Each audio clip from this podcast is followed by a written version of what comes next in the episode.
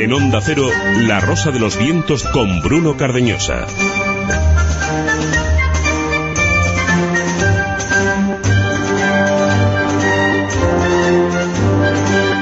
Un equipo de científicos ha logrado transformar los pensamientos en voz. La investigación ha sido efectuada por un equipo de neurólogos de la Universidad de Columbia en Nueva York. Para llevarla a cabo han hecho un procedimiento inverso a lo que en un principio se piensa que han efectuado. Han cogido un viejo sistema de grabación y han registrado indicaciones eh, básicas e indicaciones eh, básicas y las han comparado con patrones eh, de voz que responden a patrones cerebrales. El sistema tiene un 75% de fiabilidad y es un paso más, quizá el más grande que se ha hecho hasta la fecha, que ha buscado transformar en voz lo que pensamos, lo que pensamos y no decimos o podemos decir, porque el objetivo fundamental de este equipo ha sido buscar algo que ayude a los enfermos que han perdido su capacidad de hablar. Este invento nos hace pensar que el camino adecuado es a veces el camino contrario. Se llega antes a la meta, a veces si se camina en dirección contraria. Es como soñar, hay que despertarse primero y vivir. Si soñamos eh, primero y vivimos en después, en nuestras fantasías estarán castradas por la experiencia.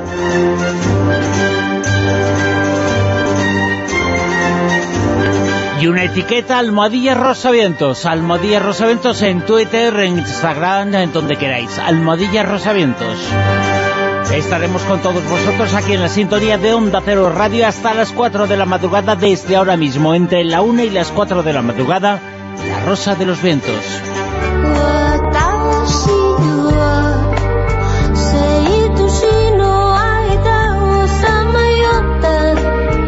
Lo repetimos en nuestro horario. Los sábados estamos entre la una y las 4 de la madrugada, los domingos por la noche entre la una y media y las 4 de la madrugada.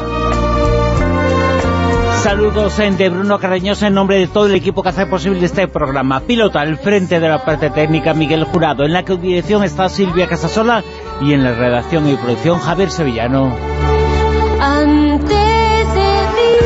Nos vamos a trasladar a hace 500 años, eh, cuando nació en España un hombre lobo. Era una enfermedad, eh, pero aquel hombre que fue víctima de una serie de creencias fue también parte de un regalo y ese regalo hizo que estuviera presente en las casas eh, reales más importantes de Europa al comienzo de una serie de movimientos que todavía resuenan.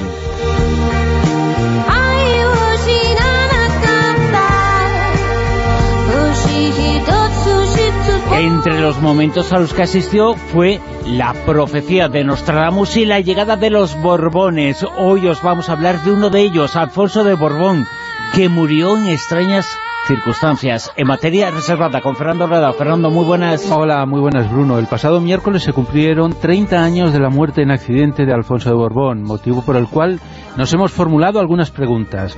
¿Intentó Alfonso de Borbón ser el príncipe heredero de España designado por Franco, quitándole el puesto a Juan Carlos? ¿Por qué los partidarios del director maniobraron a su favor? ¿Qué operación montaron el bando opositor para que Franco no le apoyara? Y finalmente, ¿pudo ser asesinado hace 30 años o fue un simple bulo conspiranoico? En un ratito.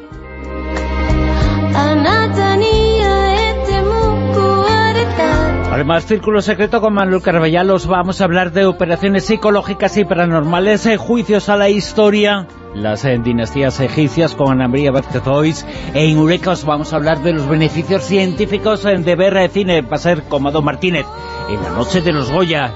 Y en la cara B os vamos a hablar del triunfo de la psicopatía y del machismo en la tecnología, en las señales del fin del mundo.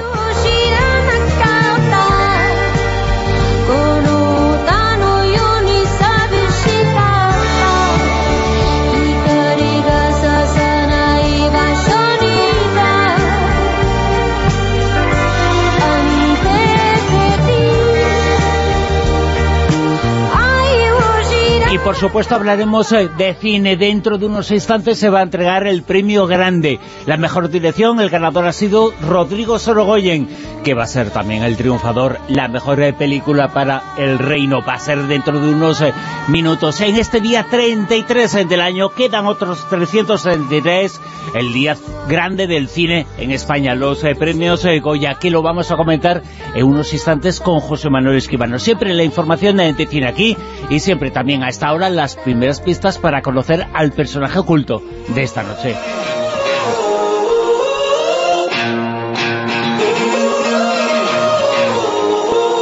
¿Pistas, eh, Silvia Casasola, que nos dicen? Pues mira, como esta noche el cine español es el protagonista, pues yo me he querido sumar también con el recordatorio de algunos clásicos de cine. Pero no es cine español, sino clásicos del cine norteamericano. Porque para todo el tema de, las, de los Goya yo he tenido a mi compinche que me ha estado informando minuto resultado. A mi compinche Palazuelos me ha estado informando constantemente y luego vamos a ir comentando con Escribano muchísimas cosas que yo pues me ha dado curiosidades y, y chismorreos. Bueno, las propuestas que os hacemos hoy van a ser Ciudadano Kane de Orson Welles, Psicosis de Alfred Hitchcock o La dirigencia de John Ford hemos dicho que son clásicos del cine norteamericano. Y tenéis que decirnos qué director, de qué director estoy hablando, si resulta, y aquí va la pista, que sus padres no querían que se dedicara al mundo del cine. Repetimos, Ciudadano Kane de Orson Welles, Psicosis de Alfred Hitchcock o La diligencia de John Ford. En rosa.vientos arroba onda o con almohadilla rosamientos nos tenéis que decir en esta noche del cine español de los Goya, que vamos a conocer dentro de nada la mejor película, quién es el director norteamericano que está en el concurso.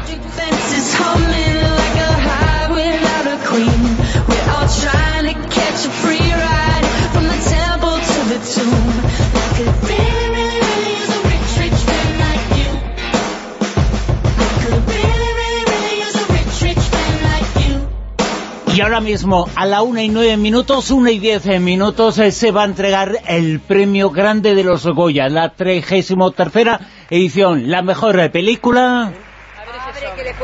Va, sí, vamos a ver, a todo el mundo le ha costado mucho, ¿eh? El primero lo entrega Almodóvar. Pues tampoco, la verdad es que tampoco es para tanto. Con Loles y Rosy de Palma. me gustaría mantener este momento de silencio todavía, digo, de suspense, todavía no he visto quién, quién es, ¿eh? ¿Qué? ¿Qué? A ver. ¡Uh! ¡Te lo he dicho, te lo he dicho! ¡Campeones! Campeones ha ganado la mejor película del año. La mejor película ha sido para Campeones el mejor director Rodrigo Sorogoyen.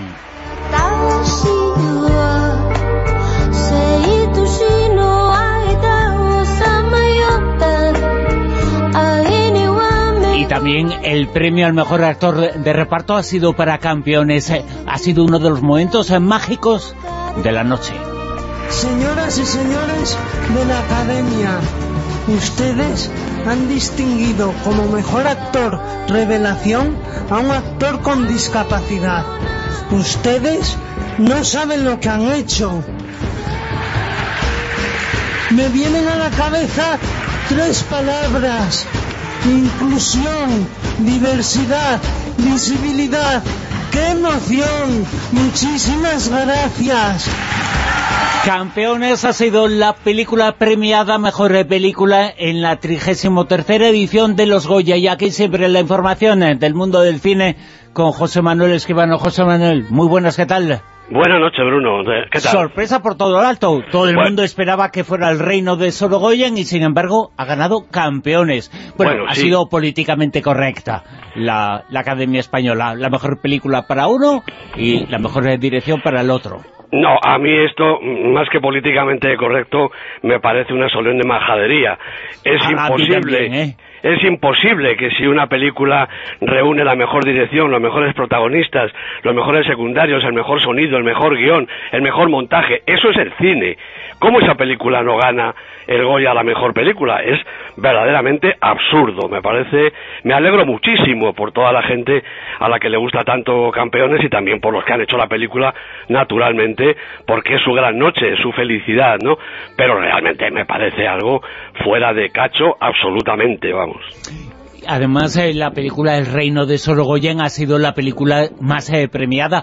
Ha sido, en cuanto al número de Goyas, la gran ganadora de la noche, aunque no ha sido la película triunfadora.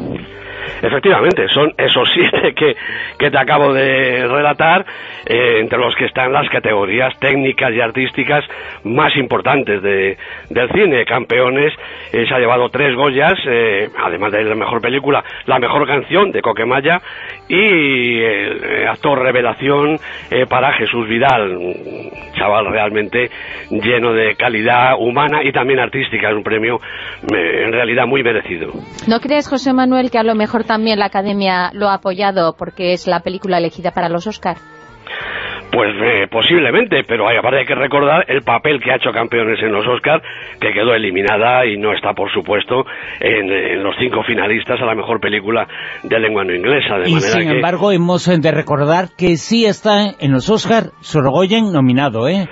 Sí, está nominado con su corto Madre, que es un corto estupendo. Bueno, realmente hay que decir que ha sido la gran sorpresa de la noche, ¿no? Porque hasta ahí iba todo pues muy, muy, muy, muy de carrilito, ¿no? Eh, hombre, yo esperaba que todos lo saben y entre dos aguas, dos películas formidables, eh, cosecharan alguno de los Goya. No ha sido así, pero bueno, en cuanto a lo demás, La sombra de la ley, una película de género con tres eh, Goya va muy bien servida. Goya la mejor fotografía, la dirección artística y el vestuario, tres premios artísticos para una película que realmente eh, considero que esa es eh, su vocación. Y dos, esto también me ha sorprendido, fíjate, porque quizá no contaba tanto entre las quinielas el hombre que mató a Don Quijote, aunque ha ganado el premio a la mejor maquillaje y peluquería, pero también el del mejor diseño de producción. Me parece que Terry Gilliam, allí en, Inglaterra, donde él esté, estará contentísimo porque los 17 años que le ha costado al hombre levantar la película, se merece que por lo menos se reconozca esa dirección de producción, ese esfuerzo grandísimo, ¿no? Así es. Después de unos minutos hablamos eh, contigo de más cosas. Eh. José Manuel, muchas gracias. De nada, un abrazo. Tres Goya campeones, entre ellos en mejor película, siete Goyas al reino de Sorogoyen. No ha ganado mejor película, pero sí mejor dirección. La una y quince minutos. Y no se te olvide que una compañera nuestra está muy feliz, que se encarna Cáceres, porque su sobrino ha ganado con el cortometraje de animación de Cazatalentos. Y estamos muy contentos y le felicitamos desde aquí. Continuamos y comenzamos una noche especial, La Rosa de los.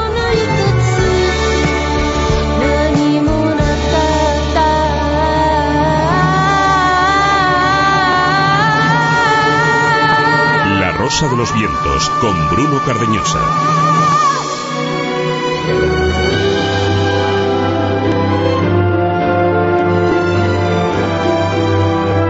En 1937, 1537, en Tenerife nació un personaje cubierto de pelo. Era un auténtico hombre lobo. Se trataba de una enfermedad y por mor del destino llegó a estar en las principales eh, casas reales eh, de todo el mundo, de Europa y fundamentalmente en Francia. Sobre su figura se acaba de publicar una novela, la obra Ponte mi piel, en Espasa. Su autora es Emma Lira, que está esta noche con nosotros. Emma, muy buenas, ¿qué tal? Hola, buenas noches, aquí encantado de escucharlos. Buenas noches, Emma. ¿Qué personaje? Estamos escuchando la música de La Bella y la Bestia, porque en cierto modo eh, él, la bestia, entre comillas, eh, también tuvo su bella, ¿no? Sí, eso es lo que cuentan las crónicas. Tuvo su bella, una dama de la corte de, de la reina Catalina de Medici con la que contrajo matrimonio. Bueno, vamos a hablar sobre este personaje. Su nacimiento, él parecía que de alguna forma podía estar eh, vinculado a los guanches, a los nativos canarios, pero ¿quién era este personaje? Pedro González Petrus eh, González es el nombre. Eh, la historia ha sido muy injusta con un, personaje que conoce y que estuvo presente en primera línea en muchos momentos importantísimos. Sí, la verdad es que se conoce poco de él. Hay historiadores que han que han eh, luchado por recuperar un poco de su figura, pero los datos que se tienen de él son los que él mismo dio cuando llegó a la corte de Francia a la edad de 10 años aproximados. Él llegó como un presente para el rey Enrique II, un regalo. Era un niño salvaje, igual que le regalaban el día de su coronación eh, dromedarios, avestruces y otros, otras mm, exquisiteces extrañas, le regalaron a este niño salvaje cubierto de pelo. El rey Enrique II hablaba español y pudo comunicarse con él y se dio cuenta de que, era un niño, de que detrás de esa apariencia de salvaje pues había algo más. Ponte mi piel, así se titula el libro, la novela eh, de Maliras, acaba de publicar en Espasa, que cuenta la historia de ese personaje y todo lo que vio, todo lo que asistió. Eh, ¿Qué podemos eh, decir, además de que decimos que científicamente su enfermedad, entre comillas, está perfectamente explicada y conocida? era hipertricosis, ¿no? Tener el cuerpo, la piel cubierta de pelo.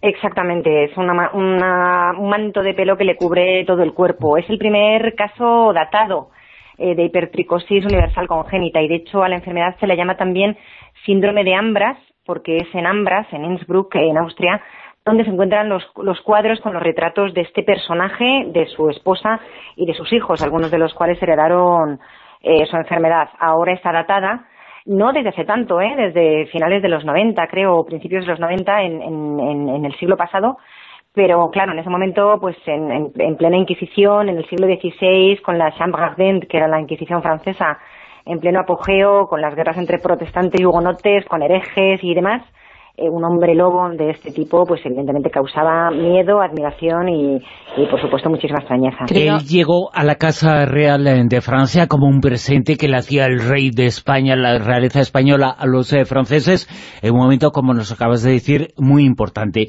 Las intrigas eh, palacieras que estaban detrás también de la guerra entre reformistas y católicos, la llegada de los Borbones al poder y la presencia de un personaje que hemos hablado en alguna ocasión y es fascinante también, estaba Nostradamus por medio.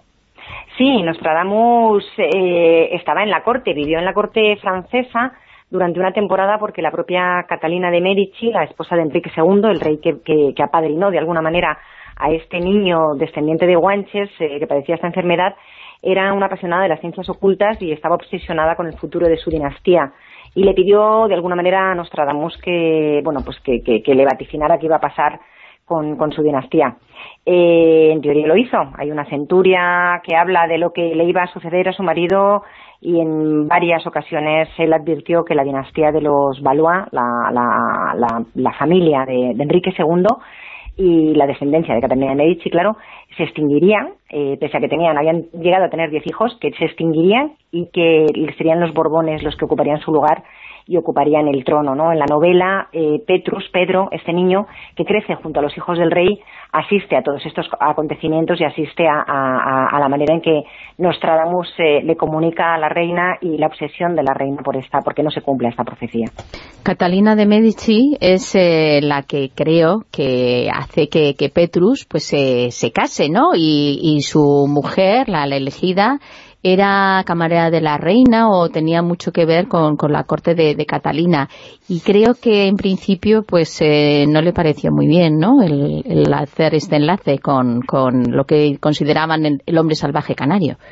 Eh, claro, bueno, tenemos que ponernos en, la época. En aquel momento la mayoría de los matrimonios, incluidos los reales, o por supuesto los reales, eran pactados. Eh, se sabe muy poco de esta, de esta mujer, eh, de, la mujer que se casa con, eh, con Pedro o con Petrus Gonsalvus, pero sí, evidentemente era una dama del séquito de la reina a la que se obliga de alguna manera a casarse con él y que evidentemente ella no, no, no es, bueno, pues ese destino no es algo que, que le parezca bien en un primer momento. Sin embargo, ellos se casaron, estuvieron casados durante 40 años y tuvieron siete hijos, o sea que muy mal eh, al final no debió irles, ¿no? En la novela lo que se hace es explorar el por qué en ese momento la reina Catalina de Medici decide unir a estos dos personajes tan diferentes, cómo lo viven ellos y cómo realmente bueno pues llegan a encontrarse de manera que, que, su unión sea tan larga y tan prolífica.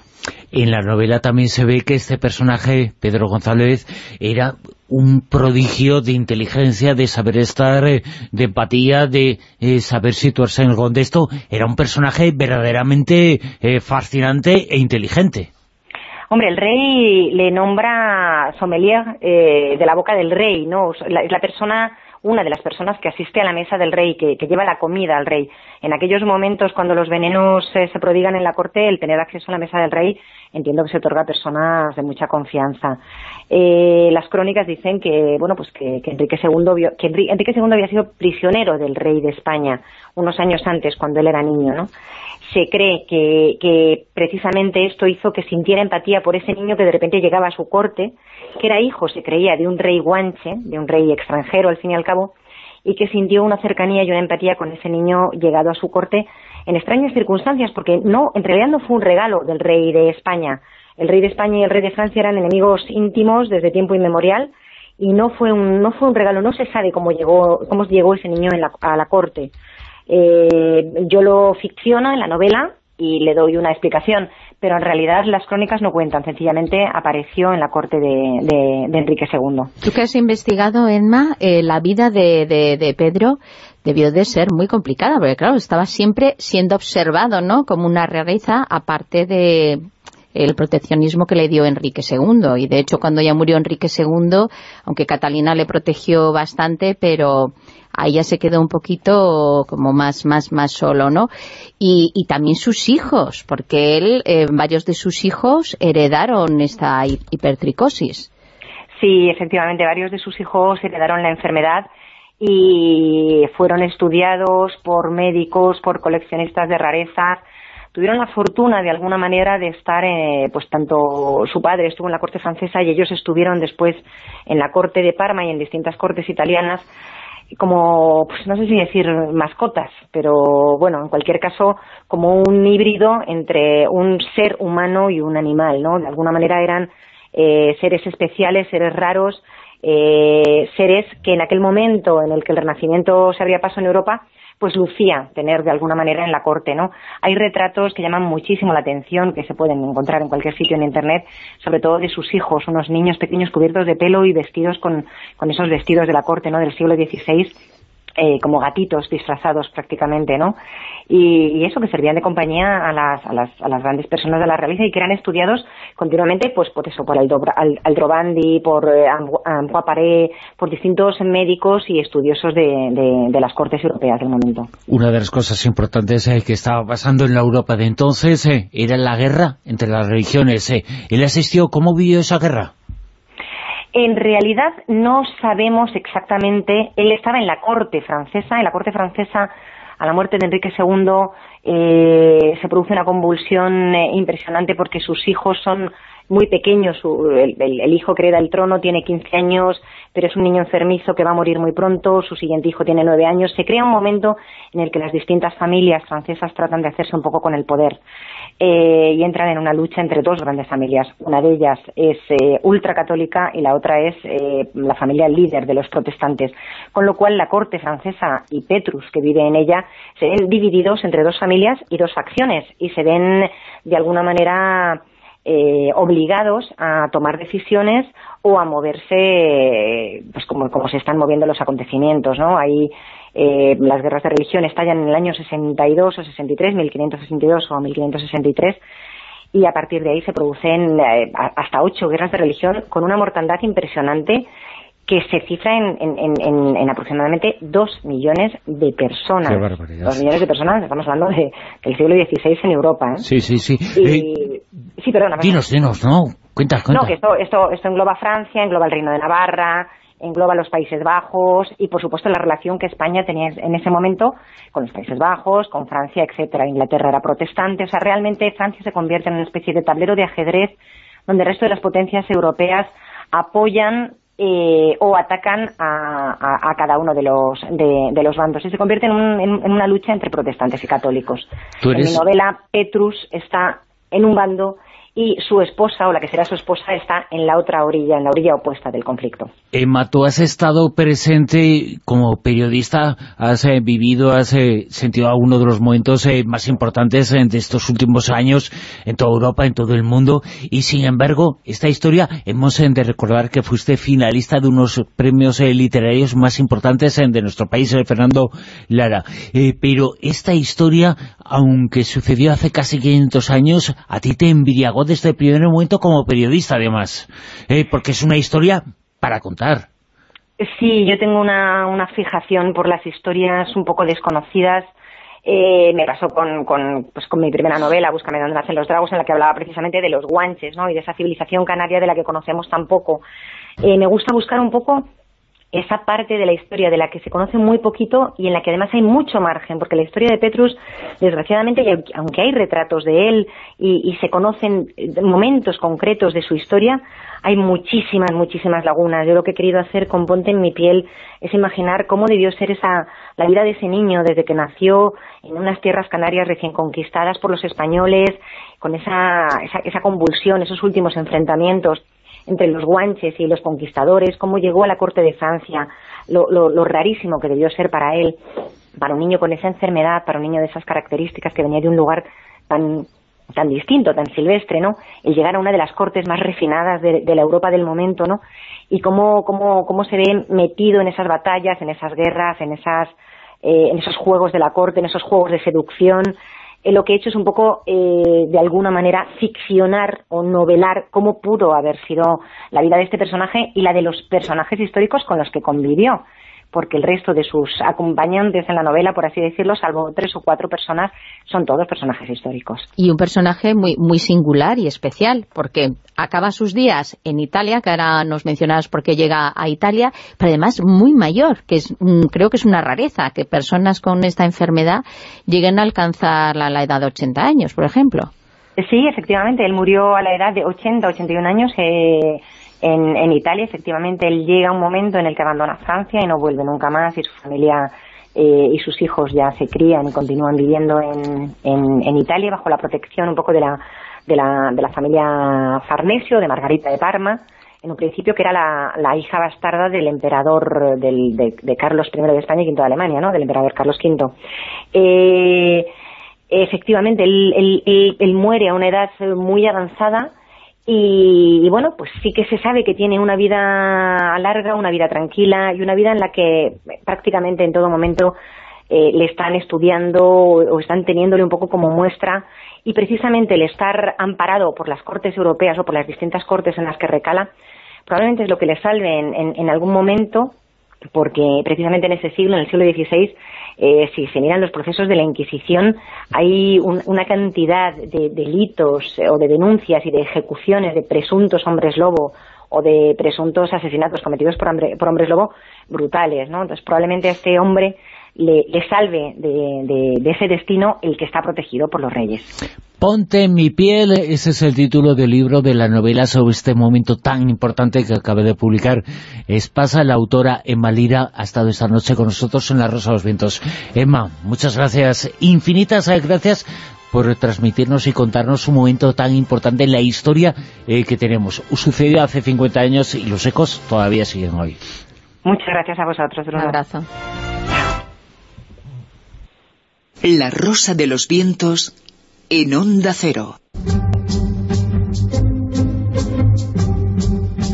Materia Reservada 2.0 Y desde entonces hay una casa real que ha mandado en toda Europa, la casa de los borrones. Bombón. Pero es una casa en la que hay dos ramas, una que ostenta el poder y la otra, otra la que pertenecía a la persona de la que hablamos hoy. Una rama que dice que es la legítima y que dice que pertenece a una especie y a una estirpe casi divina que entregaría su herencia nada más y nada menos que con el mismo Jesús de Nazaret. Y a esa rama pertenece el polémico Luis Alfonso de Borbón, nieto de Franco, y su padre, fallecido en extrañas circunstancias hace ahora 30 años, estaba en ese momento esquiando, un cable le sesgó el cuello y él perdió la vida. Ha habido mucha especulación desde entonces. ¿Qué le ocurrió? Sobre este asunto hablamos en materia reservada con Fernando Rueda. Fernando, muy buenas, ¿qué tal? Hola, muy buenas, Bruno. 30 años, ¿eh? Hace, hace 30 años de, de, que acabó, de que acabó, digamos, una, una de las leyendas de la monarquía española, alguien que, eh, bueno, que desde que nació, su vida fue una, una, una desgracia, es decir, no, no se puede decir de otra forma, ya se lo decía su abuelo, que tú, su abuela le decía que no ibas a tener mucha, mucha suerte, aunque en realidad sus desgracias empezaron antes eh, de nacer, porque eh, para entenderlo hay que pensar quién era su, abuelo. Eh, el, eh, Alfonso era nieto de Alfonso XIII, que era el rey de España hasta que la proclamación de la Segunda República en 1931 llevó a que tuvieran que, exiliarse.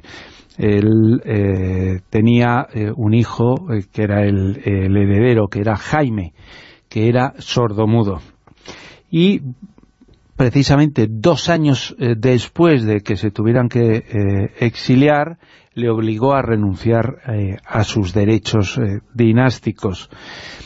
cuando en estas cosas ocurren, no renuncias tú solo, sino que renuncias tú y todos los que te vengan en esa rama. Y el, beneficiario, el, lo perdió Jaime, el beneficiario fue su hermano Juan, eh, que eh, fue el beneficiario, él y todos los que le vinieran. ¿Qué fue lo que pasó? Que, a Jaime, que le vinieron más. claro, que al final Jaime, eh, que había abdicado en el 33, le nació su primer hijo en 1936 en Roma. Y ese hijo, el hijo de, del infante Jaime, era precisamente Alfonso de, de Borbón y Dampierre, que eh, nada más nacer eh, ya había perdido sus derechos al, al, trono. Con lo cual, pues... Un trono que no existía, pero que se pensaba que iba a existir y, estaba más o menos eh, claro. Y una cosa es que se coja el báculo y otra cosa es que exista esa casa real y esa sirve el rey de Francia no existe, es él eh, Alfonso de Borbón, el hijo, eh, no existe en el sentido de que no ha tomado posesión de su cargo, pero la figura existe. Sí, sí, y esa realidad existe. Y, y, al final hay determinadas cosas como que eh, yo soy por ejemplo, abro unas comillas genéricas, el, que ocupa el puesto 7 en la sucesión. Es decir, que esos son eh, derechos, eh, derechos bueno, legítimos establecidos. Pero eh, fijaros que ya nace el pobre Alfonso de Borbón con con todo, en teoría todo perdido, ¿no? Que además era el, primer nieto, creo, el primer nieto de Alfonso XIII. Era el, el, el, mayor, pero ya sin, sin derechos, ¿no? Lo que pasa es que eh, esto precisamente fue lo que ayudó, el, digamos, el que no tenía derechos, que, bueno, primero el, de pequeño, él se educó en colegio en Italia, en Suiza, en colegio, su padre no le hacía mucho caso, eh, su madre eh, tampoco, bueno, yo qué sé. Total, que al final el pobre... Una familia desestructurada. desestructurada completamente, ¿no? Él tenía un hermano que era Gonzalo, y cuando cuando Alfonso cumple los 18 años, Franco autoriza, porque en aquel momento Franco lo tenía que decir, es decir, eh, quién vivía y quién no vivía, ¿no? Franco autoriza a que vengan a estudiar él y su hermano, no su padre, Alfonso y Gonzalo, que vengan a estudiar ya. Eh, Alfonso va a empezar la carrera para que venga a estudiarla en, en España. Y lo hace además de una forma bastante eh, discreta. Por suerte, como él no tiene los derechos sucesorios, digamos que el centro de atención política estaba centrada en su tío Juan, eh, don Juan de Borbón, que es como más se le conoce, que siempre se le ha puesto el, don, y en su primo Juan Carlos, que era por lo tanto el, eh, sucesor. Y él, sin embargo, fue, fue creciendo, fue haciendo cosas y la sorpresa se la llevaron eh, en, España todos cuando en 1960 hace unas declaraciones en la televisión francesa en la cual le pregunta sobre si él tiene posibilidades de reinar. Y él se lanza a lo que sería sin ninguna duda el inicio y la justificación de todo lo, que luego le pasó. Y él dice que hay tres condiciones para, para poder reinar, primero, tener sangre real, segundo, tener 30 años de, edad, y tercero, ser español. Y dice, y yo tengo esas tres características. Con lo cual abre la disputa, viviendo en España él, viviendo en España Juan Carlos, para eh, ser el, el, futuro rey. Pero a esas alturas todavía no había dicho su última palabra Franco, ¿no? Efectivamente, Franco no había dicho sus últimas palabras, pero eh, pocos tiempo después, el 22 de julio de 1969... Bueno, sigue sin decirlos, ¿eh? Sí, eh, pero verás, el 22 de julio de 1969 lo que hace es que dice eh, Franco, eh, toma una decisión, y es que nombra a Juan Carlos de Borbón sucesor a la jefatura del Estado. Pero sabiendo que esto iba a tener un follón entre las casas reales, no es casualidad que poco tiempo después coja y a, y a Alfonso de Borbón le nombra embajador en Suecia que en aquellos eh, en aquella época era como irte de aquí a Bali. Es decir, que eh, también hay que tener eso. Es como, como mandarle lejos y al frío, al frío. Fijaros que debía ser lo peor de lo peor. que se lo quitó un poquillo del medio. Se lo quitó del medio. Pero ahí surge algo que, eh, que es el arranque de, de, una historia fantástica y una historia bastante desconocida. Que es una historia que es protagonizada por, eh, por una nieta de Franco, por Carmen Martínez Bordío. La nietísima. La nietísima, efectivamente. La nietísima era en aquellos momentos una chica eh, que quería, jovencita, eh, que quería disfrutar de la vida. Y resulta que, que su padre, bueno, también su abuelo, pero su, su padre, Cristóbal Martínez Bordiú, la tenía absolutamente eh, atada. Cualquier, todo el mundo, todos los hombres eh, casaderos, entre comillas, en aquella época se acercaban a ella porque, joder, que era un partidazo, era la nieta del dictador, era poderse era casar... Mona, sabía operar la nariz y estaba muy guapa. Sí, bueno, estaba bien, ¿no? Era la nieta de Franco. Y el hecho fue que eh, para quitársela del medio, para aquí con tantos moscones, pues no se le ocurre otra cosa que mandarla de viaje durante meses al norte de, Europa. Y allí en una fiesta conoció, obviamente era la nieta de Franco, al embajador de España. Y Obviamente era una fiesta, porque a esta que le encantan las fiestas, al, casa, al que se casó con ella también, al primo del que se casó también... Eh, es una familia para que no existe otra cosa, ¿eh? Claro, claro. Lo, único que pasa es que fíjate que la habían mandado ahí para quitarla de la circulación y entonces hay, algo, hay algo entre los dos. Surge algo entre los dos. Eh, Bella y bestia son, decía, Pero él, es bastante más mayor que ella. Sí, sí, sí, sí, sí. Lo único que pasa es que cuando Cristóbal, el, marqués de Villaverde se entera de que, el, de que Gonzalo, de que Alfonso la está cortejando, y seguro que en aquella época, finales de los, eh, principios de los años 70, estamos hablando, realmente cortejar era cortejar, es decir, era eh, nada más, era cortejar. Sí, sí, sí, Es decir, y para casarse. Eh, eso es, con tiempo, y después de pedir la mano, una cosa, eh, pero pedir la mano no era algo que se dijera, sino que se hacía. Que se hacía, claro, claro, y que se solicitaba con, con, los sellos adecuados y todas esas cosas. Y entonces cogió y la y, bueno y, y, de repente no se le ocurrió otra cosa que vio Cristóbal Martínez Bordiú la gran posibilidad. Dijo uy pues esta nos interesa y entonces la dio total libertad. Y ella, que era una chica joven, ansiosa de, de, ser libre, que no lo había podido ser aquí en España, pues de repente, jopeta, se encuentra en Suecia, que puede hacer lo que le dé la gana, y siempre y cuando vaya con, con Alfonso, y, van.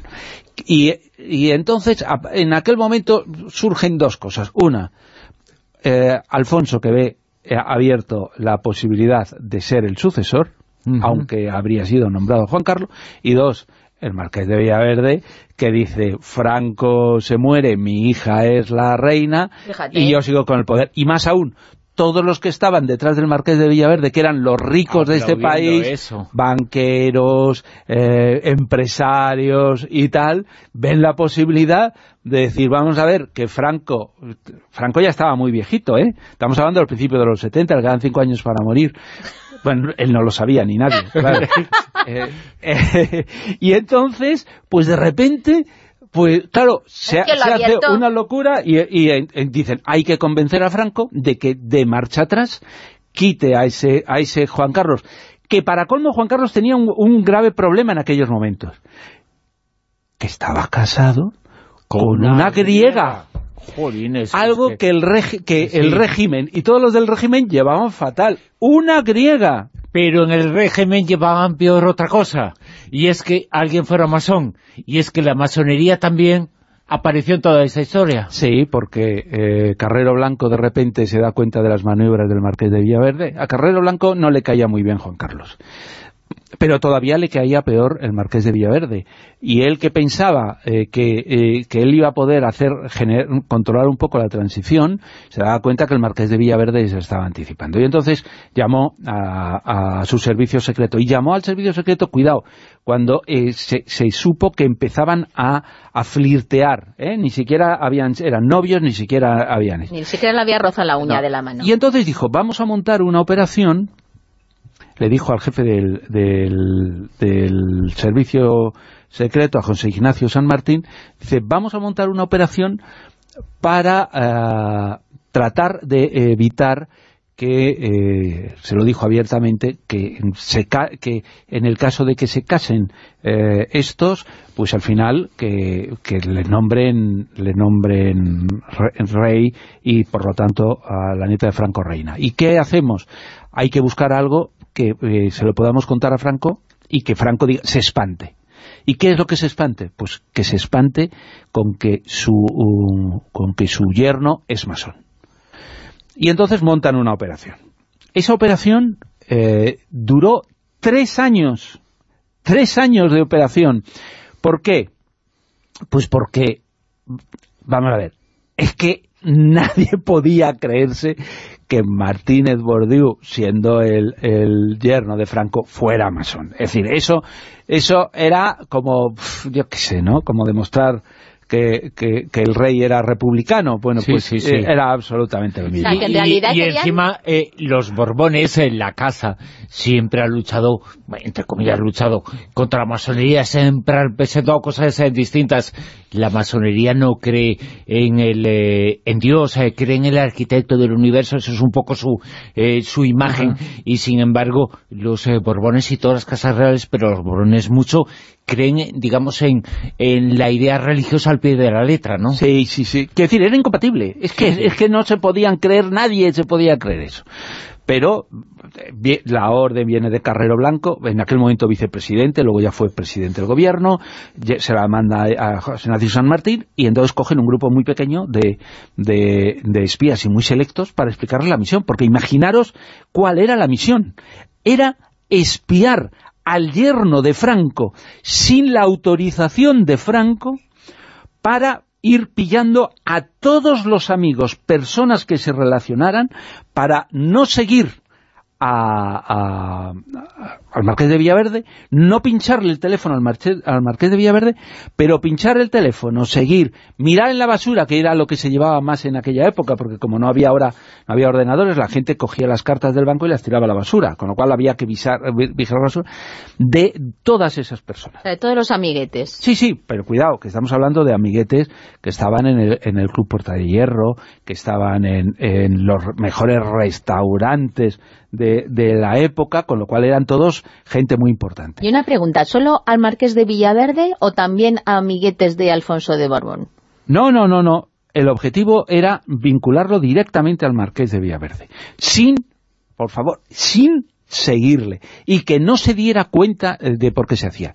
Y más aún, había no se podía dar información, el, agente operativo que seguía al Marqués de Villaverde, la orden que tenía era, una vez que comía con alguien, seguir a esa persona, y eso pero nunca seguir al Marqués de Villaverde. Y esto lo hicieron durante el meses. de la época. Efectivamente, sí, sí, sí, sí, sí, es exactamente eso. Bueno, pues seguían y les seguían a todos y les controlaban, les ponían micrófono. Oye, ¿y qué pasaban los meses? Pasaba y iban progresando la relación mm, y, no tenían absolutamente nada y llegó un momento que fue, eh, si no me equivoco, el, el 23 de diciembre de 1971 que se celebró la petición de mano en el Palacio del Pardo. Tres meses después se casaron eh, y incluso acudió, fijaros, acudió el infante Jaime. Sabéis que Franco odiaba a, a don Juan, y entonces aceptar a Jaime era como un guiño, ¿no? Mm. Aquello estaba funcionando. Bueno, pues estas cosas iban pasando y el servicio secreto no tenía ninguna información sobre eso. Con lo cual empezaba la desesperación de pensar que Alfonso de Borbón iba a, conseguirlo. Sin embargo, en 1970, finales del 72, uno de los amigos, ni siquiera era amigo, conocido del marqués, Antonio de Villar Masó, que era un masón curiosamente que había tenido problemas con la masonería aquí En, el, en el este, hace un viaje a Francia, hace ese viaje a, Francia, le siguen a ver qué pasa, a ver qué pasa, y se reúnen con, eh, con uno de los más importantes francmasones del país. Mm, bueno, ellos fotografían, tienen la reunión y tienen ese dato. Y de repente en 1973, eh, Carrero Blanco dice, oye, que esto se está acelerando, que a ver qué pasa, a ver qué toma la decisión, quiero el informe, mm, eh, San Martín dice que quiere el informe y entonces le encargan a Leandro Peñas, que es, era un destacado agente del CC, del Servicio Central de Documentación, que haga un informe. Y entonces eh, le dice, bueno, y tenemos aquí como miles y miles de folios, cientos y cientos de grabaciones, y dice, no, tres, tres folios para que lo lea Franco. ¿Y qué hacen esos tres folios? Él podía decir, eh, eh, que es la teoría, cuidado, que, del espionaje que lo pueden hacer, no digo que lo hagan, pero que eso se puede hacer, es decir una cosa y decir la contraria. Y entonces ellos pues contaron la, la, intensa relación, que no era tan intensa, del Marqués de Villaverde con este hombre, y que se había reunido con el jefe de los masones franceses. Y no sé cómo, Pecado, pecado total. ¿Qué imaginación tuvo que dijo que Martínez Bordiú les había pedido apoyos a los masones para que Alfonso de Borbón fuera rey y a cambio les ofrecía que la masonería española aceptara el ingreso de mujeres la primera de las cuales sería su hija Carmen, Madre la mía, reina de España. ¡Qué barbaridad! Oye, que todavía sigue sin aceptar la presencia de mujeres. ¿eh? Sí, sí, sí. Pero fíjate qué imaginación tuvieron. Vamos, era un informe pero ya, ya entiendo por qué aceleró la muerte de Franco, claro, le pegaron un disgusto enorme a este hombre. Pues le llevaron los informes a Franco, y Franco dijo que, eh, que bueno, que... Qué historia, madre mía. Que Nanay de la China. De mi cadáver, eh, Franco eh, se muere, cambia la, la, estructura del Estado en nuestro país, llega al poder, a la jefatura de Estado Juan Carlos I, el Borbón Juan Carlos, pero Alfonso de Borbón sigue ahí, porque la reclamación ya no solamente era del trono de España, sino también del trono de Francia. Efectivamente. Y él, sigue ahí, y sigue en esa pelea, y un día se va a esquiar, y algo, un cable, le corta el cuello. Efectivamente. ahí eh, lo que pasa es, habría que añadir que eh, la nieta de Franco le deja. Sí, sí, Es decir, la nieta de Franco, en cuanto ya se muere su, su abuelo, obviamente le, le deja. Y él eh, le reprocharía tiempo después que no le había ayudado a alterar la línea sucesoria. Pero es que Carmen... Y ella reconoció que, que, es posible que Alfonso pensara que casándose conmigo lo podía conseguir. Puede ser, pero ¿sabes lo que decía ella para justificar que le dejaba? Que era un introvertido, un pesimista, triste y amargado. O sea, que la pobre estaba ya hasta aquí. Pero efectivamente, y él, que no sé si lo era o no, eso es lo que dice eh, ella, él se volcó en lo único que tenía que hacer, que era su vida, porque estas personas al final viven a, lo que viven, y viven a lo que eh, ha mencionado Bruno. Es decir, bueno, el trono de España me lo han quitado, pero yo soy tengo derechos legítimos, ¿cómo le llaman? Pretensiones legitimistas al trono francés. Es decir, yo, mm, dice, ¿Francia va a, va a cambiar la república por una monarquía? No, pero yo mantengo mis pretensiones. Y vivía de eso, mm. y vivía, que decir, vivía de eso, de otras cosas, era presidente de la federación, era eh, miembro de la, del, del Comité Olímpico Internacional y hacía todas esas cosas. Y efectivamente, en 1989, de repente, eh, estaba en, en, el estado de Carolina, en una competición en Beaver Creek, y eh, de repente eh, salió, el día antes de que empezara la competición, salió con eh, Tony Seller, que era eh, un medallista olímpico, con uno de los organizadores, con otro de seguridad, y, fueron a probar las pistas, algo que hacían ahí. Él, iba el primero bajando, bajando, y de repente iba metido ahí en, la cosa, y no se dio cuenta de que estaban instalando, subiendo el cable para eh, poder instalar eh, la llegada, ¿no? Entonces le avisaron, eh, según se narra, le avisaron de que tuviera cuidado, no se dio cuenta, y le guillotinó el el cable le, le, cortó prácticamente la, el cuello y murió en, en, ese momento. A partir de ahí se generaron unas teorías de conspiración. Realmente eh, se dijo que... duda sobre si era una muerte accidental o no. O no, efectivamente, diciendo eh, que podían haberle, eh, haberle asesinado porque en realidad eh, sus pretensiones eh, legitimistas francesas, eh, que en, España no tenía nada que hacer, pero que estaba ahí y tal, y que no sabían si, esto no.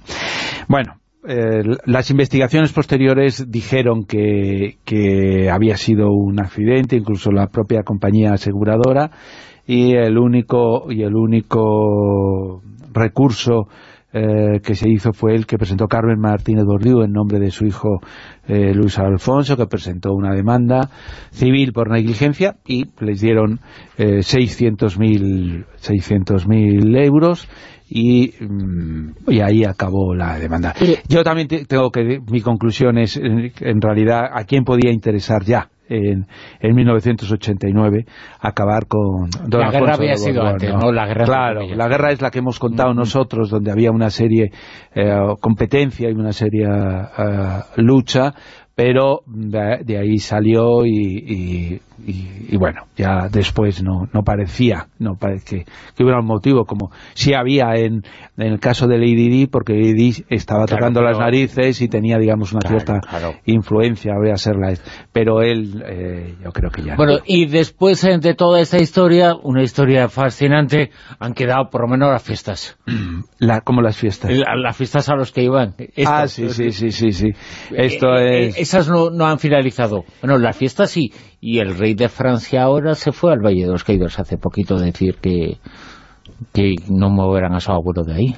Eh, a su bisabuelo. A su bisabuelo, Sí, sí, claro, es que mm. obviamente eh, Luis Alfonso Luis Alfonso es hijo de, Francia. Eh, es descendiente de, de, reyes y de dictadores, ¿no? de un dictador al menos. A mí me gustaría mencionar que también la, pareja que estuvo con Alfonso de Borbón durante bastante tiempo, que era Mirta Miller, era una de las que insistía más en que no había sido un accidente, sino que ella pensaba, no sé con qué motivos, en que realmente, pues seguramente le habían asesinado. Y como venía tan bien que el pobre hombre era una desgracia tras otra, el accidente que había tenido, donde había muerto el hijo, pues era, y luego incluso el, el otro hijo, Luis Alfonso, también tuvo otro accidente, en el que decían incluso que a lo mejor cuando se murió la hija de Rosy, podrían haber ido a por él, era como que estaban ahí, sí, entramando ahí como que, no quería que hubiese descendientes para el reinado de Francia. Por eso decía que había tenido el pobre una vida bastante desgraciada, ¿no? Una vida desgraciada, una vida todavía llena de dudas y con muchísimas eh, cosas que contar. La de Alfonso de Borbón, esta noche en materia reservada.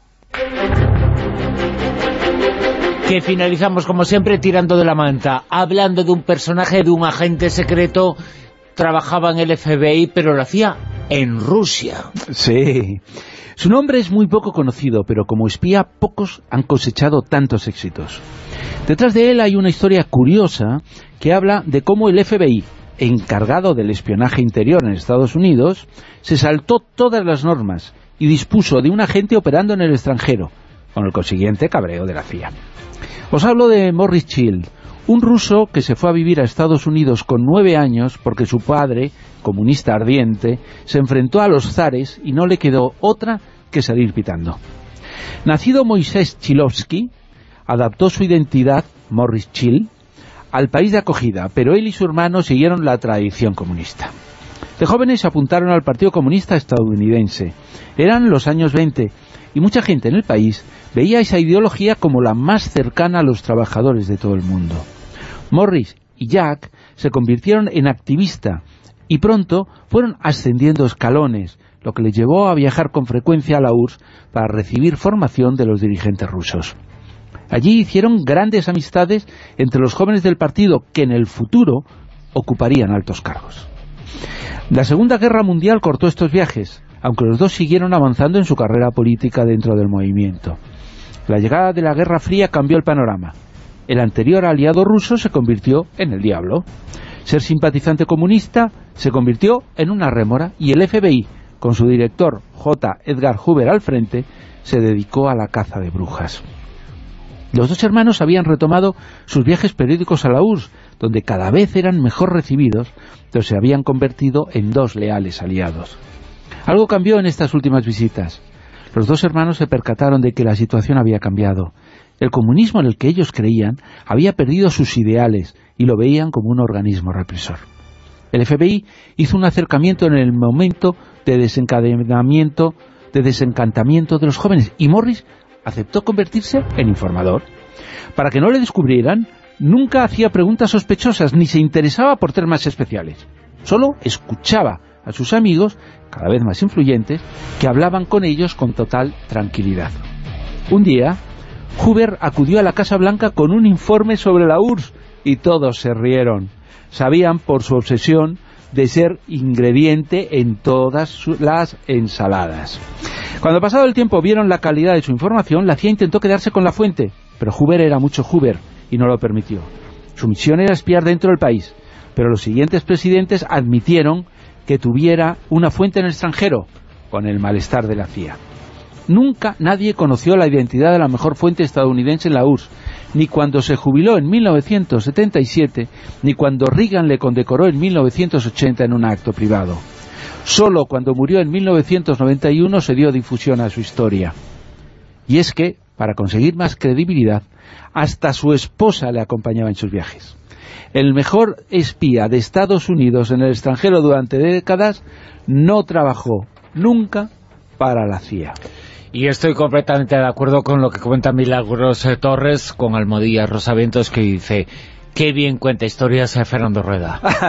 Eh, y nos has contado parte de la historia del siglo XX, ¿eh? en nuestro país. Sí, sí, sí. Y además la historia buena. Sí, sí, sí. Hemos comenzado contando la del siglo XV, la del siglo XX, y están íntimamente relacionadas. Bueno, siglo XVI. Es que el tema de las realezas da para mucho. Es reales, las grandes realezas y sus posaderas. Gracias, Fernando. Hasta luego.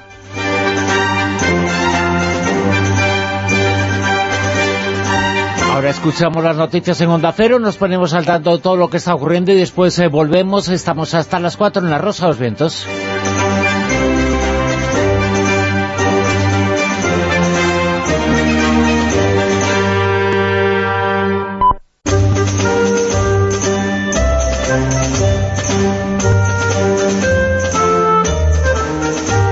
En Onda Cero, La Rosa de los Vientos con Bruno Cardeñosa.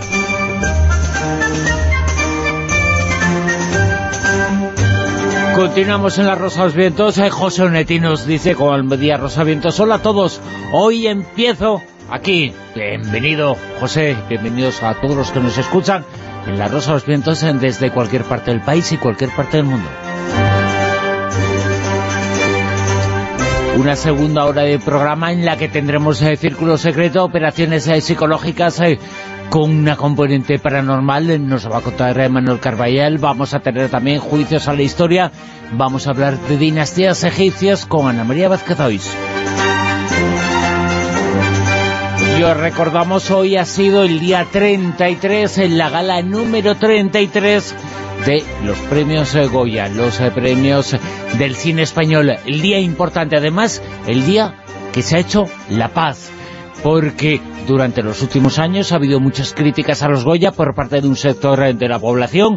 Hoy iba a ganar Rodrigo Sorogoyen, eh, porque estaba ganando todos los Goyas, todos los Goyas, y al final la película Campeones ha sido la triunfadora como mejor película. Y han hecho la paz los críticos con los Goya, con la academia que entrega los premios Goya. Y a buen entendedor, pocas palabras bastan.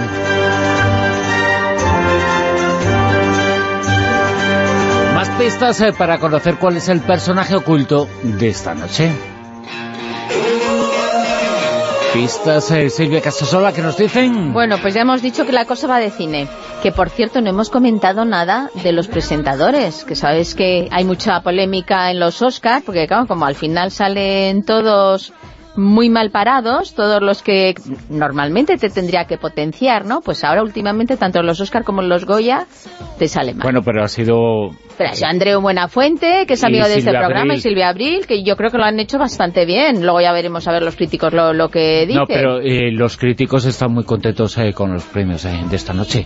los críticos lo han sido hasta ahora.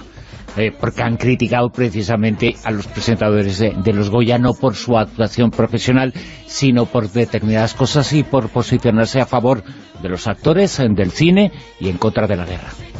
No, sé, no, por otra cosa. ¿eh? ¿eh? sí, al final sacan muchas cosas de contexto. Pero bueno, lo importante es que las galas sean de entretenimiento, que estén informando y sobre todo, pues eso, que al final el cine salga muy bien parado y que nosotros, los españoles, pues vayamos al cine, que es de lo que se trata. Y ahora vamos a dar las pistas. Recordamos que es un director de cine norteamericano que dirigió varios clásicos y que a sus padres no les gustaba nada que se dedicara al cine. Pero ¿de quién estoy hablando si su mayor influencia fue su hermano? ¿Estoy hablando de Orson Welles con Ciudadano Kane? ¿Estoy hablando de Alfred Hitchcock, que hizo Psicosis? ¿O estoy hablando de John Ford, que hizo La Diligencia?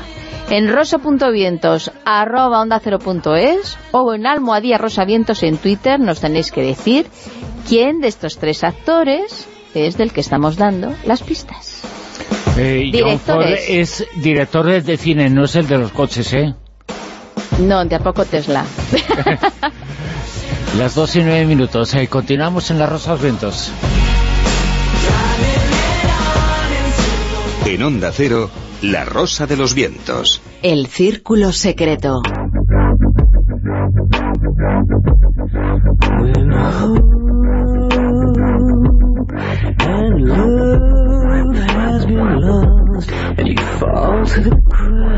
Hace unos meses eh, se dieron a conocer multitud de miles, de millones de papeles reservados y secretos de la CIA y de otros órganos de poder en los Estados Unidos. En todos ellos quedaba demostrado que la mente humana tiene una importancia fundamental en todo, en las creencias y en todo. Y que las investigan y se han creado formas de manipular a la mente humana y también armas dirigidas a modificar el comportamiento de los seres humanos. Sobre todo esto, sobre mucho más, hablamos esta noche en el Círculo Secreto con Manuel Carbellal. Manuel, muy buenas, ¿qué tal? Muy buenas, ¿qué tal? Hola, Manuel. Bueno, eh, nos vas a contarle la historia del mundo. También, también. Eh, yo lo retomo donde lo dejó Fernando. porque en cierto modo todo esto que nos vas a contar es en parte la historia del mundo y tienes 25 minutos. Wow, pues vamos a tener que ir claro, por eso. Él lo resume, es el chico no de lo resume rápido. Pues mira, ¿sabéis lo que es esto? Esto es una revista, probablemente es la primera revista... Y nos enseñas una revista que pone... Pri Prioridad Revista de Inteligencia. no, no, no es muy conocida. Esta es probablemente la primera revista de inteligencia. Además, eh, no, no se puede ir al kiosco, aunque claro, mucho poco. Eh, Pero esta es una... Es eh, para gente de, de, ellos, ¿no? Sí, esta es la probablemente la primera revista de inteligencia que se publicó en España por analistas entre el año 86 y 88, yo creo que sacaron aproximadamente unos 12 números y algunos dosieres especiales. No es fácil de conseguir, a mí me ha costado un triunfo y muchos años buscándola, conseguir la colección. Y aquí, en el número 4-5, que corresponde a julio-agosto de 1987, todos los artículos son artículos sobre política, economía, desde el punto de vista de la inteligencia, ¿no? Pero ya desde el número 1, que es este, número 1 de abril de 1987, aquí ya hay un artículo sobre la Casa Real Británica, se titula El Príncipe Carlos y las prácticas satánicas. Y tú dices, bueno, ¿qué pinta esto en una revista de inteligencia? Y es un artículo que analiza la fascinación de la Casa Real Británica por el mundo de los ovnis, de lo paranormal, lo cual los hace vulnerables a una serie de influencias que es lo que interesa a los servicios de inteligencia. Pero en este número 4 hay un artículo eh, durísimo. Digamos que es algo que siempre han buscado los eh, servicios de inteligencia sobre todo basado en las creencias y manipular esas creencias es la grieta por la cual hay que entrar. Exacto. Y eh, este artículo, te decía, del número 4, 4 5, está publicado, está firmado, yo aluciné cuando lo encontré, dije, claro, es solamente él podía llegar a publicar en una revista de inteligencia. Está firmado por Andreas Faber-Kaiser que es un viejo conocido. Además, el próximo 14 de marzo se cumplen 25 años de su fallecimiento y yo siempre he dicho que para mí ha sido el número uno, ¿no? Andrés Fabricais en la investigación de estos temas era un kamikaze que se metía en temas que no tocaban a nadie. Tiene una frase aquí que es subrayado hablando precisamente de las operaciones psicológicas, que es de lo que vamos a hablar, de la SIOP, dice, ni Pershing, ni neutrones, ni guerra bacteriológica. La guerra mental es más limpia y anónima todavía y ya actúa entre nosotros. Esto es del año 87. Si nos vamos a la página web del Ministerio de Defensa español, ya no hay que irse a Estados Unidos, eh, encontramos la definición de esto de operaciones psicológicas que, wow, es de lo más sugerente. Y, dice textualmente el grupo de operaciones psicológicas, SIOP, que es como se denomina en, en, el ambiente militar, del Regimiento de Inteligencia número uno del Ejército de Tierra de España, estamos hablando de España, define las operaciones psicológicas, de nuevo entre paréntesis, SIOP, tienen como objeto modificar la conducta de una parte de la, población previamente elegida, influyendo en sus percepciones y actitudes. Las unidades SIOP son necesarias en cualquier operación militar, ya que éstas implican de una forma u otra la imposición de nuestra voluntad sobre el adversario. Luego eh, exponen quiénes son los componentes de estas unidades de operaciones psicológicas en España. ¿eh? Estamos hablando oficiales y suboficiales y tropa de todas las armas de combate, tropas especialistas en artes gráficas, porque las mentiras nos entran por los ojos, mejor que por ningún otro lado, oficiales de cuerpos comunes y subrayan psicología, porque tiene, hay muchísimo trabajo psicológico, y luego oficiales, oficiales y tropa reservista. Esta unidad, la Unidad Española de Operaciones Psicológicas, se ha desplegado en los Balcanes, Indonesia, Irak y Afganistán. Tropas españolas. Tropas españolas de operaciones psicológicas que es un tema tremendamente desconocido y a mí me parece terrorífico.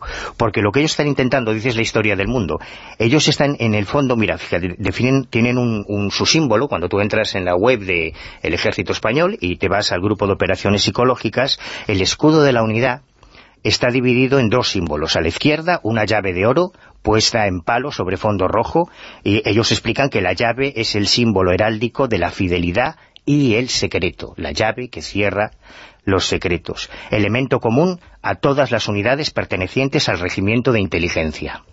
Y a la derecha, la letra Psi, que es curioso porque la letra Psi la han convertido en un tridente, que es algo un poco más marcial, ¿no?, y que simboliza eh, la mente como el campo de batalla en el que se mueven estas unidades psicológicas haciendo cosas de lo más curiosa. ¿Y estos fichajes, perdón, que hacen para eh, crear estas operaciones psicológicas, los hacen dentro ya del ejército o puede haber alguien que sea externo? El grupo de unidades de unidades de operaciones psicológicas de nuestro ejército ha participado en foros universitarios, en convenciones de psicología, buscando captar nuevos talentos, claro. Claro, pero ojo que, yo creo que es eh, importante señalar, esta no es una cosa del ejército español. No, no, no. Las operaciones psicológicas no se producen en nuestro país y aunque quede muy mal decirlo... No, eh, solo en nuestro eh, país. claro, no, no solo, es que aunque quede muy mal decirlo, estamos en el furgón de cola lo siento, e, esa unidad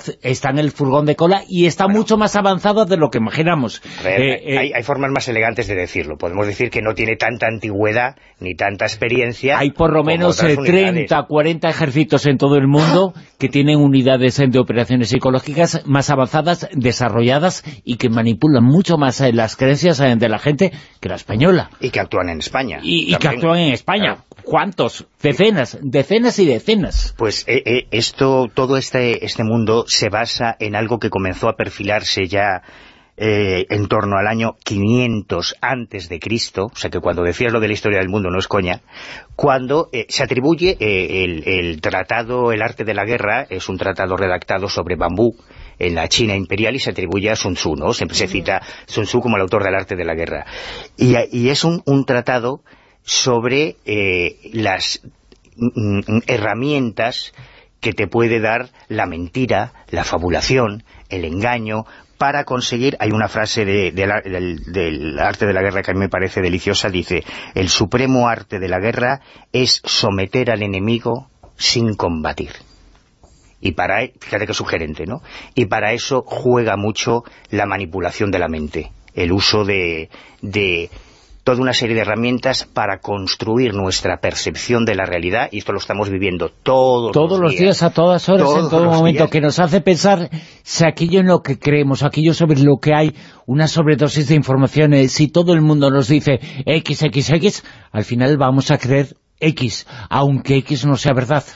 Claro, pues si esto es la, historia de, la humanidad, cuando tú analizas, digo, estoy citando las fuentes españolas para que veamos que esto es mucho más cercano de lo que pensamos, ¿eh? y por eso he dicho yo cuando... de los americanos, de los rusos, del KGB, no, no, no, no, de España. Pero eh, esto pasa en España, ¿qué no pasará por parte del ejército de Rusia o de los Estados Unidos?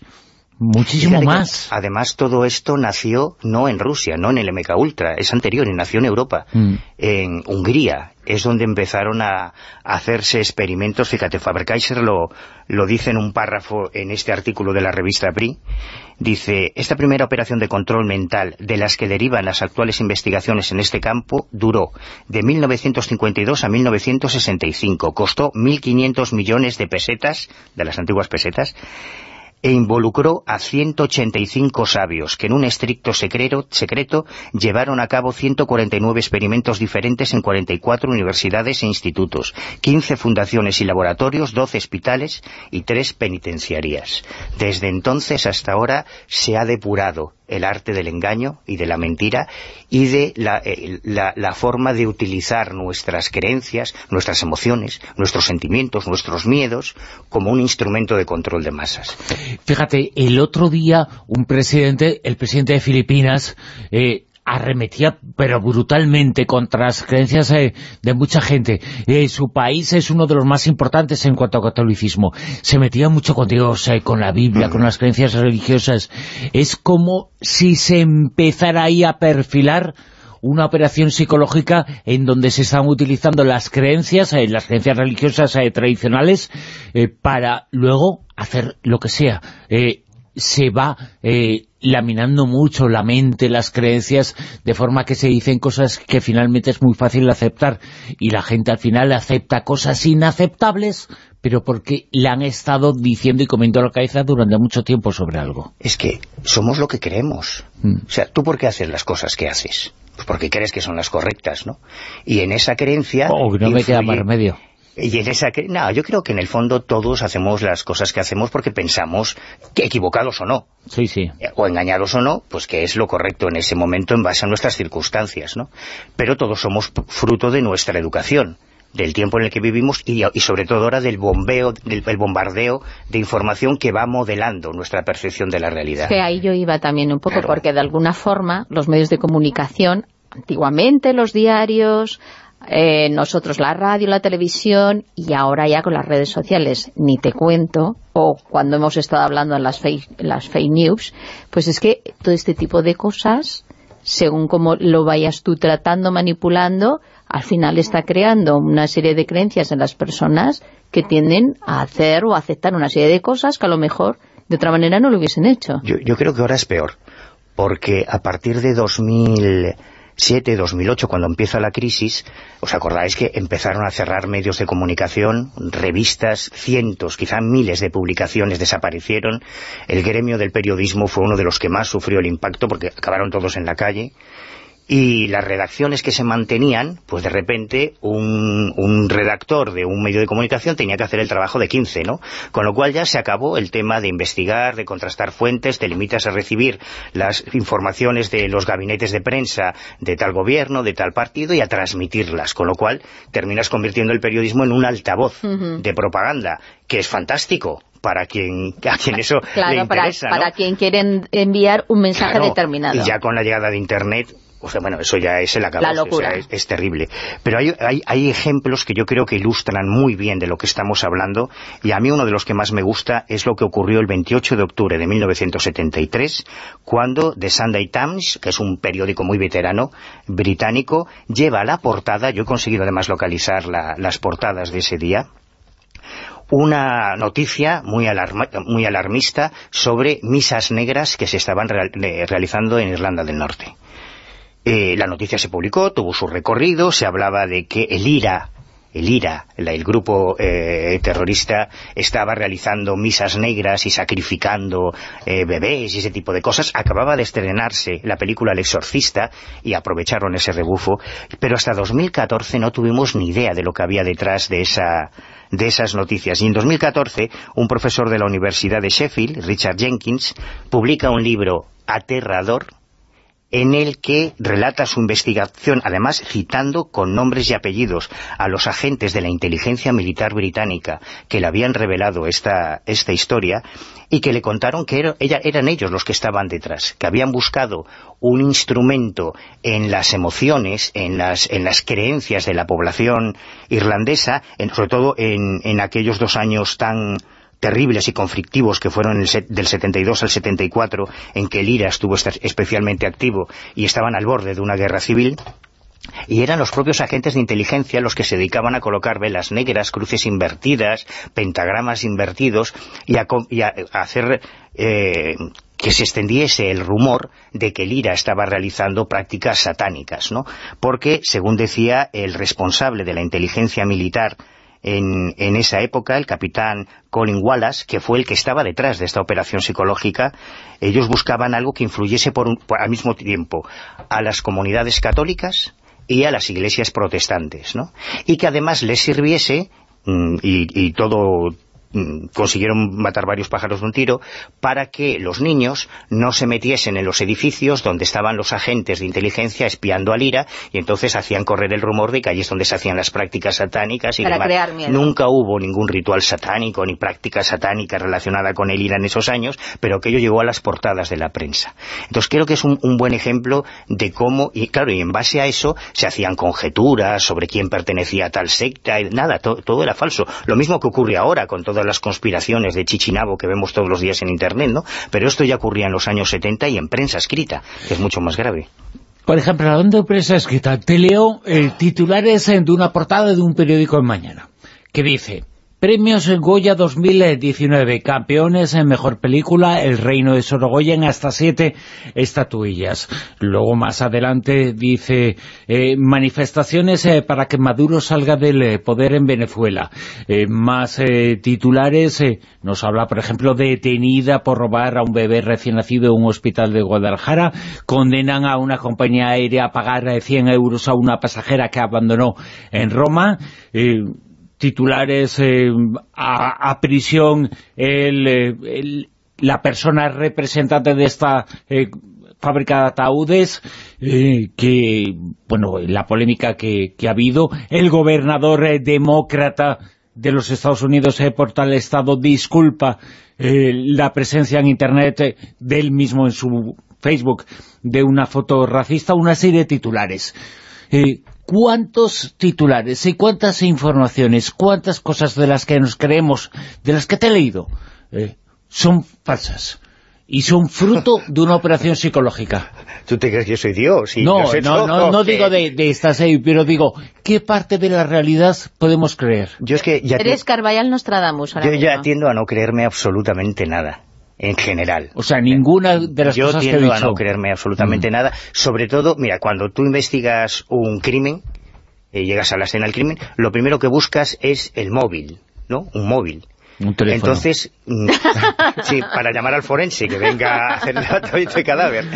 No, entonces, cuando alguna noticia tú deduces que detrás alguien puede ganar algo, fundamentalmente político, que puede haber un está, interés político, bien. dices, bueno, vamos a verla en un par de fuentes distintas Vamos para a, a contrastarla. mirar con ¿no? lupa un poquito. Claro, porque eh, eh, esto de mover las emociones y las creencias es algo que, que ha existido siempre, que sigue existiendo ahora y que somos tan provincianos que tendemos a, pensar que no ocurre en nuestro contexto.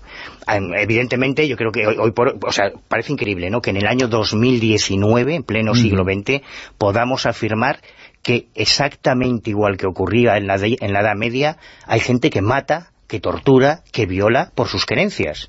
Dicen, no, esto no puede pasar. Bueno, un ejemplo que todos asumimos enseguida es el del terrorismo islamista. Las barbaridades y atrocidades que hacía el Estado Islámico, o Al-Qaeda, o cualquier otro grupo.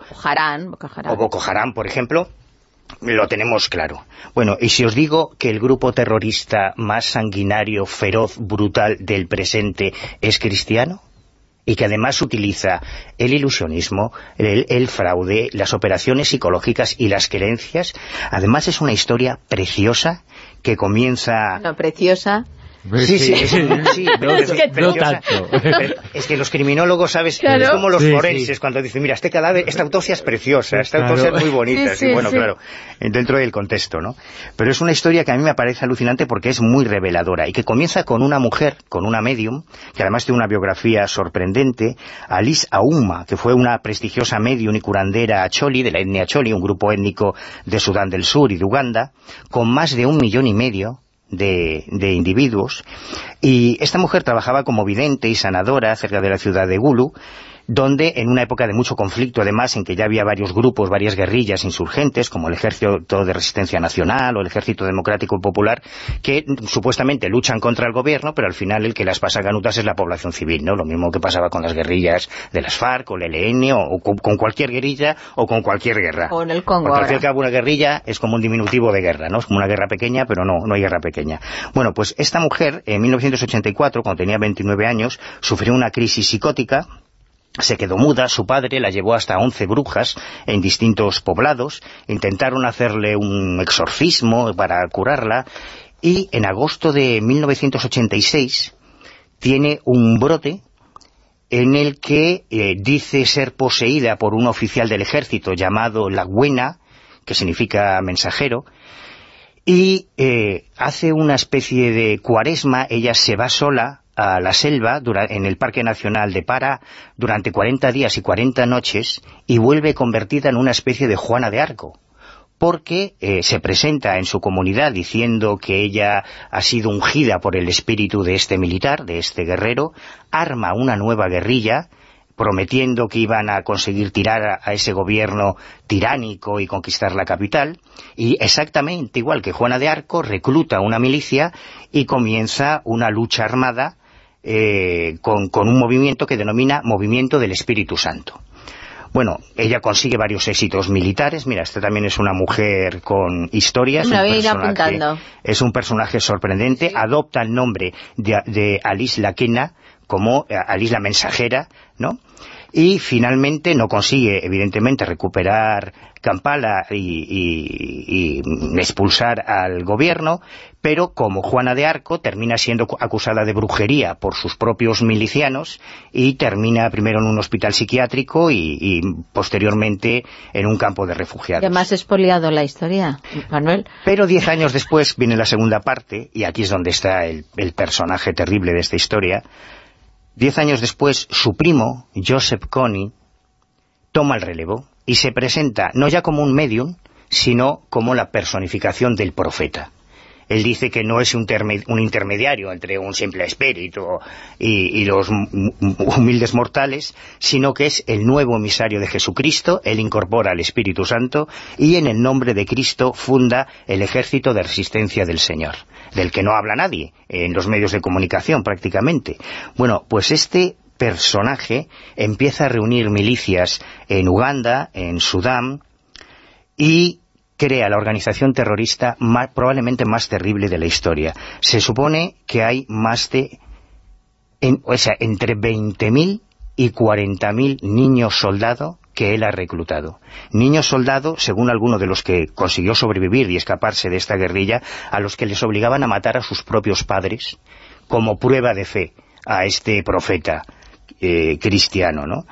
Em, los convertían en esclavos sexuales, em, en niños soldado, eh, se le atribuye la muerte de más de 12.000 personas, Su sello de identidad, esto lo han perseguido mucho los misioneros, católicos, tanto católicos como protestantes en África, son las mutilaciones, los desmembramientos, las amputaciones de narices y de oreja, las violaciones en grupo, los abusos de cadáveres, o sea, las mayores atrocidades que os podáis imaginar y que se están cometiendo ahora en África en una organización terrorista que utiliza precisamente el ilusionismo, porque antes de llegar a una aldea, él envía a sus emisarios, como ya hacía Moisés en el Antiguo Testamento, o como hacía eh, el, Gran Cam, utilizando la propaganda, diciendo que iba a llegar el emisario de Dios, el mensajero que es invulnerable a las balas, que tiene poderes sobrenaturales, y un montón de, y un montón de cosas. Y aunque ya en el año 2002 el Consejo de Seguridad de Naciones Unidas, que parece que no vale para mucho,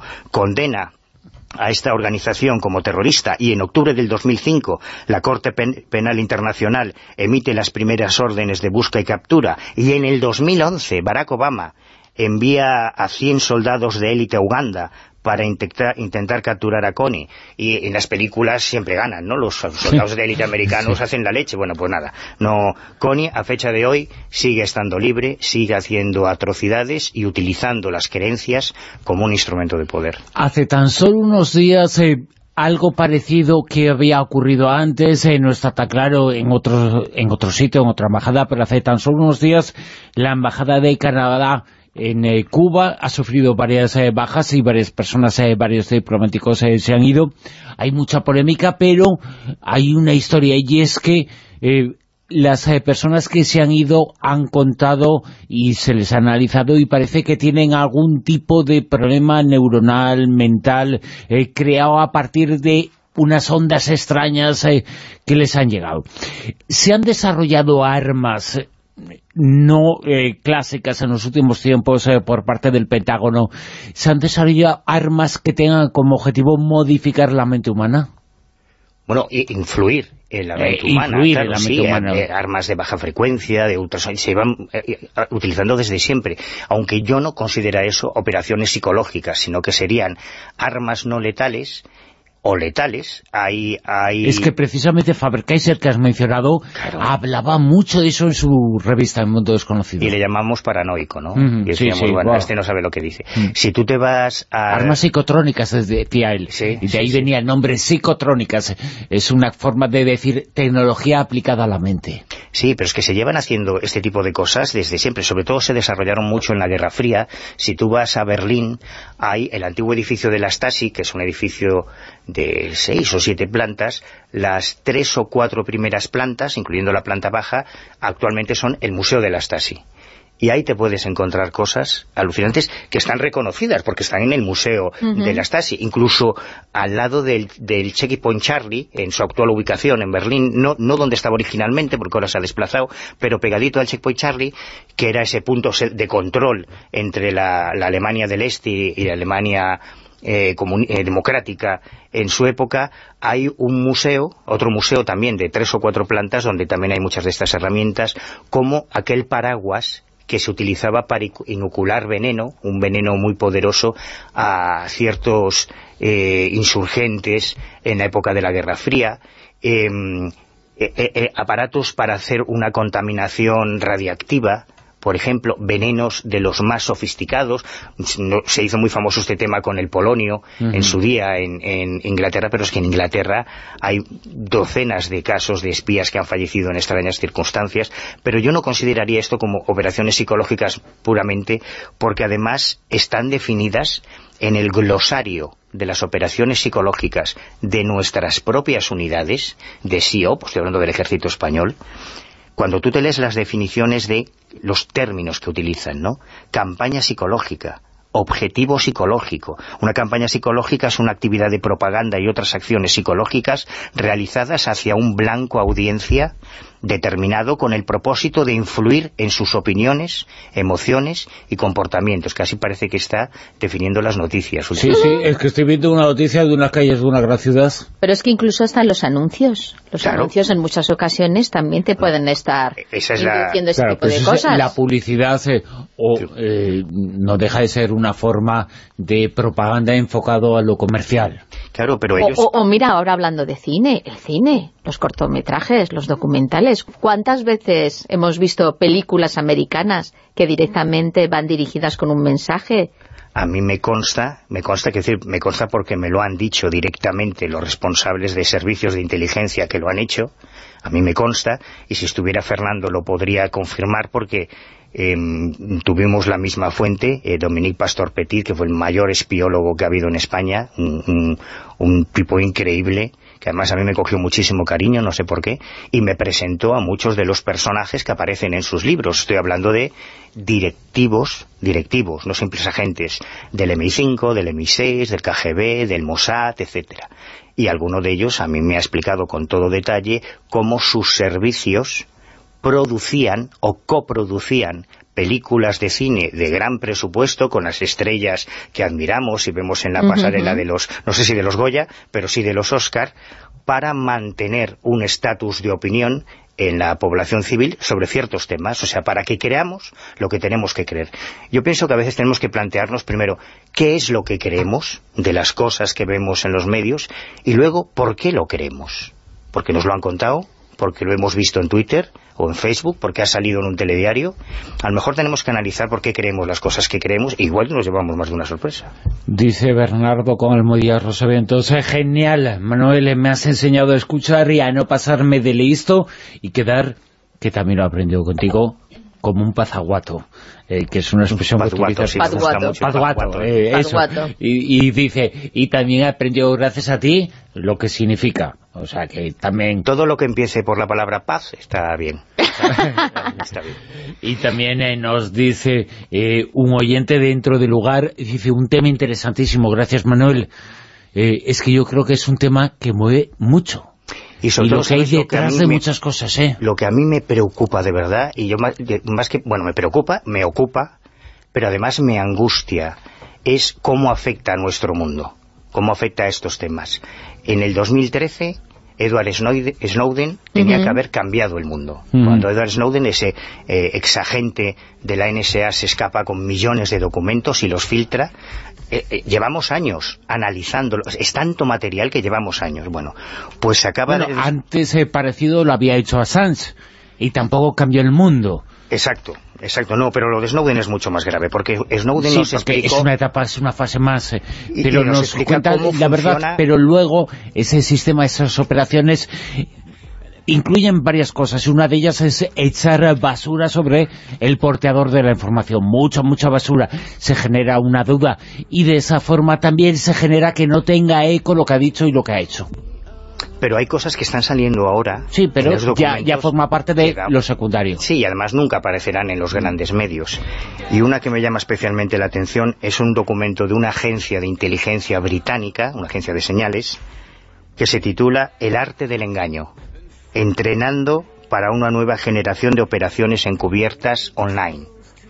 Es un documento que incluye 50 diapositivas en las que se habla de conceptos tan curiosos como crear cibermagos para hacer magia en la red, es decir, para crear ilusiones. Pero luego hay un tema preocupante, ya hablaremos otro día de él, que son una serie de fotografías de ovnis que podrían sugerir que incluso el fenómeno ovni también está siendo utilizado como una pantalla de engaño. Un día hablaremos eh, sobre eso. Se abre una, un gran abanico de cosas. Eh, Manuel Carvellal, muchas gracias. ¿Mañana más? Mañana más. La Rosa de los Vientos, con Bruno Cardeñosa. Juicio a la historia. Cuando hablamos de faraones, cuando hablamos del Antiguo Egipto, decimos no sé qué, no sé cuántos eh, de la decimocuarta dinastía. ¿Qué estamos diciendo? ¿A qué nos estamos refiriendo? Hoy lo vamos a saber. Y lo vamos a saber en Juicios a la Historia, como siempre, con la historiadora, con la profesora Ana María Vázquez Ois. Muy buenas, ¿qué tal? Buenas noches, Carpe Diem. Buenas noches, te veo así un poco de perfil, ¿no? Sí, me ves un poco de perfilón. Espera, que me meto delante Pero es que vamos a hablar de Egipto, ¿no? claro, claro. Lo que me faltaba a mí, de, perfilón, de, culo, de cómo era de culo cuesta abajo y con patines, que decía un alumno mío. Les puse un examen de latín. Dice, jo, señor, para mañana, digo, sí, dice, vamos a ir de culo cuesta abajo y con patines. Pues nosotros, de culo y cuesta abajo con patines, con las dinastías egipcias, que son mentiras, mira tú por dónde. ¿Ah, sí? No existieron. Mm, bueno, o sí existieron, pero no se llamaban así, ¿no? Ni así, ni de ninguna forma. Vamos a ver. Vosotros imagináis que vais de reyes, aquí la reinona va de reinona, Silvia, y vosotros vais a reinar en un país del que no tenéis ni idea. Ajá. Siglo III antes de Cristo. Se ha muerto Alejandro Magno y llega el primer Ptolomeo, que era Macedonia. Y dice, bueno, es que soy el rey. dice, pues vale, ¿me puede decir lo que hay aquí? dice, ¿cómo le contamos a este? Que ni habla egipcio, ni sabe, ni entiende nada, lo que hay aquí que es un follón. Y entonces hubo un señor que se llamaba Manetón, que era de Sebenitos, en el siglo III antes de Cristo, que dijo, se lo voy a dar ordenadillo al jefe, para que no, por lo menos para que se quede, porque ya que estamos aquí sin nadie, pues que tengamos un rey apañado. Y se inventó una cosa que se llama dinastías, que son el poder de gobierno. ¿Qué es lo que hizo Manetón? Procurar fragmentar el gobierno que había habido en Egipto, más o menos, pues como estamos en el 2000, eh, digo en el 300 antes de Cristo, pues dos mil y pico años antes, se lo dividió en una serie de dinastías hasta llegar a los macedonios que con Alejandro formarían la siguiente lista de reyes, esta bella greco-macedonias. Entonces, digamos que se lo fraccionó en trocitos. Esos trocitos son artificiales. Luego, ¿por qué? Porque él lo hizo o en función de la zona geográfica, que podía ser o Memphis o Tebas, es decir, Alto Egipto o Bajo Egipto. El Bajo será lo que está al norte porque el Nilo va al revés, va de sur a norte y eh, sería, mm, siempre ha habido en Egipto un centro de poder en la parte del nacimiento del Nilo que está al sur que es el Alto Egipto, y la parte del delta, que sería el Bajo Egipto. Eso lo hizo eh, Manetón en función también de mm, lo que él pensó que eran agrupaciones familiares que algunas eran mentira podrida. Con lo cual montó un lío que hay veces que hay, cuando salen eh, nuevos descubrimientos o se hicieron eh, eh, investigaciones de los documentos que hay que utilizó este sacerdote Manetón, pues eh, se ha visto que hay faraones que no están en las listas y listas que no tiene los faraones que se han encontrado enterrados. Es decir, tenemos muertos que no están en la lista y lista que no tienen a los muertos que se han encontrado. O sea, la culpa el responsable fue Manetón, el que se inventó para estructurar eso de las dinastías, eh, porque era una historia muy larga, dice, pues bueno, pues eh, estos aquí, estos allá... Hombre, se lo voy a organizar al jefe, porque encima, como el pobre, entre que mm, eh, hablaba greco-macedonio, que es un griego un poquillo estropeado, y el otro que hablaba el egipcio, y aparte de que hay una cuestión que es fundamental, la única faraón egipcio que hablaba Egipto, egipcio fue Cleopatra, VII ya en el siglo I. Eh, séptima Anda, que no tuvo que pasar historia, ¿eh? Claro, pero los demás llegaron allí y dijeron, nosotros somos aquí los reyes en Alejandría a, Egipto, es decir, que está fuera de Egipto. A mí lo que me interesa es Egipto como un chalet para explotarlo, o vamos, un chalet, un, eh, un cortijo para explotarlo, pero no se integraron en lo que era el país. Y aparte del lío que hizo Manetón para intentar explicarle un poco a, Ptolomeo, ¿no? Al, primer rey después de Alejandro, también creo que en su momento en monumentos o en diferentes columnas o, incluso en, grabados han borrado directamente nombres Vamos a ver. De, faraones antiguos y, han escrito encima. No, no, hay gente que no está. Por ejemplo, eh, la obra de Manetón se perdió, se llamaba Egiptiaca, se perdió. Se conoce a través de Flavio Josefo, de Julio Africano y de Julio Sincelo. ¿Qué es lo que pasa? Que este señor eh, utilizó lo que se llaman las listas reales, que son la lista de Karnak, la lista de Abidos de Seti I, la lista de Sakara, eh, que tenía 58 nombres, y la piedra de Palermo, que es hasta la quinta dinastía. ¿Qué es lo que pasa? Que eh, el canon real de Turín, que es un papiro muy largo que está en el Museo eh, Arqueológico en el Egipcio de Turín, es de la época de Ramsés II, está en hierático, y en todas estas listas que hay, que repito, están la piedra de Palermo, la lista de Karnak, la lista de Abidos, eh, la lista de Saqqara y la lista de Manetón. En todo esto, encima no coinciden. Con lo cual yo me acuerdo que el primer manual que hice de egipcio, eh, aparte de que, bueno, las cronologías es un follón que cuando escribí el libro de mm, la muerte de Tutankamón, 1325, el año que murió Tutankamón, cogí esa, esa fecha porque dije, mm, me cojo la primera que encuentre. Es la que más me gustaba. Pero hay como 14, 15 fechas.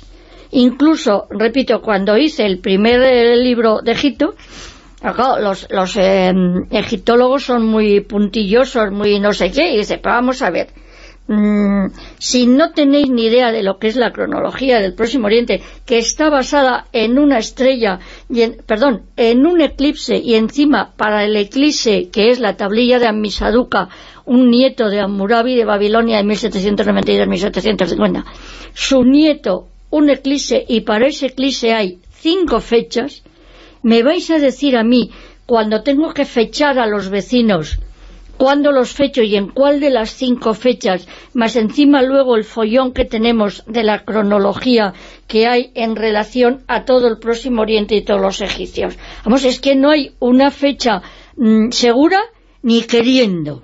O sea, Manetón era historiador, pero también era... No era historiador. Bueno, era, un sacerdote que le quería hacer la eh, pelota a Ptolomeo I. Y, como buen sacerdote montó la de Dios. Montó la de Dios en Con eso de la dinastías, ¿no? La, de Dios en Amón, que diría Oye, ¿y qué pasó después de Manetón? Porque Manetón es de unos años antes de Jesús, eh, pero... En el tercero antes de Cristo. En el siglo tercero, ¿en la historia después eh, recogió lo de Manetón o para nada? Sí, eh, sí, lo de claro, todo el mundo seguimos citando Manetón, vamos. No, pero eh, en tiempo real, en el Egipto de, ese, momento, los siguientes reyes eh, seguían estando en dinastías porque él lo había determinado así o... Vamos a ver, vamos a llevarnos bien. sí. ¿Tú me quieres? Yo muchísimo. Bueno, me pregunto qué eso fue. vamos a ver, vamos a ver. Una vez que los tenemos todos organizados es como yo aquí cuando vengo y me decís, al estudio 14 y arreo para allá. Pues claro, si ya los tienes metidos en el 14 no te puedes ir al quinto porque vuelves a José Luis Loco. Entonces, cuando te cambian... Ah, bueno, perdón. La cronología, mentira. Los reyes y los faraones, mentira. Cambiados. Eh, cambiados, otros borrados, que luego te explicaré lo del borrado, porque al que les caía mal lo borraban. Por eso. Con lo cual, de la, del Alfonso I se falsan al, al se pasan al Alfonso XIV en egipcio y dicen si los de en medio pues igual se han equivocado del palote del Felipe VI han puesto el Felipe IV. Y, ya las dudas sobre las mujeres faraón ya ni te cuento. las mujeres faraón quitadas. O sea, eso ya la Hasesú como que no, porque es que además tenían varias tumbas para discutir y para eh, despistar a los enemigos, con lo cual te encuentras el cenotapio, que es donde no está el muerto, pero es tumba, y el muerto que es tumba, pero no está escondida la tumba, con lo cual cuando sacaban a un cadáver, con perdón, y decían, este señor está enterrado como un faraón, manos cruzadas con el cetro, ¿y quién es? Pues como no tenga carne de identidad, ¿qué haces con él? Bueno, os puedo contar que cuando sacaron la, la tumba de Hasesur, estaba la gorda y la flaca. Y entonces dijeron, la flaca la reina, la gorda la sirvienta. Pues no, era al revés. Es decir, que la gorda era Hasesur, que encima la mataron y la descubrieron por una muela. El único faraón con carne de identidad que se sabe que es ¿El qué es? Tután. El tuti. Porque, porque y, nos tenemos que fiar entonces eh, cuando se dice... Tú no te fías de nadie, de un egitólogo jamás. No. Mañana me pegan, pero lo mismo. O sea, es que lo de las dinastías es como, por ejemplo, en la tradición eh, española, o castellana, o lo que sea. Eh, que los Austrias y los Borbones no nos tengamos que fiar. Hay un Borbón que es un Austria y un Austria que es un Borbón. Más luego los bastardos correspondientes de cada uno que están por ahí. Vamos a ver, ¿cómo os lo explicaría yo? No, pero los Borbones no hay. Todo, es todo inventado. Es todo inventado. Entonces, eh, mm, lo más divertido es que eh, mm, es todo mm, basado, repito, en manetón a través de Flavio Josefo, Julio Africano, Julio Sincelo. Y entonces eso encima mal, mal Mm, eh, difundido o mal, mal recogido por mal divulgado. mal divulgado porque es que además de las cinco listas os puedo decir, por ejemplo la piedra de Palermo solamente están eh, tiene, hay tres trozos, un trozo en Palermo, otro en el Museo Petri, otro en el Museo del Cairo el original medía dos metros de largo, con lo cual estaban a lo mejor los faraones hasta la quinta dinastía, porque era 30 centímetros, es decir, está ya. 14. En realidad hay, me parece que eh, 43 centímetros por 30, con lo cual los faraones que están en la lista de Karnak, que hay 61 eh, cartuchos, se leen 50 desde Menes a Tutmosis III en el siglo XV. Pero ¿qué es lo que pasa? Que no hay una lista de Karnak, hay dos listas de Karnak.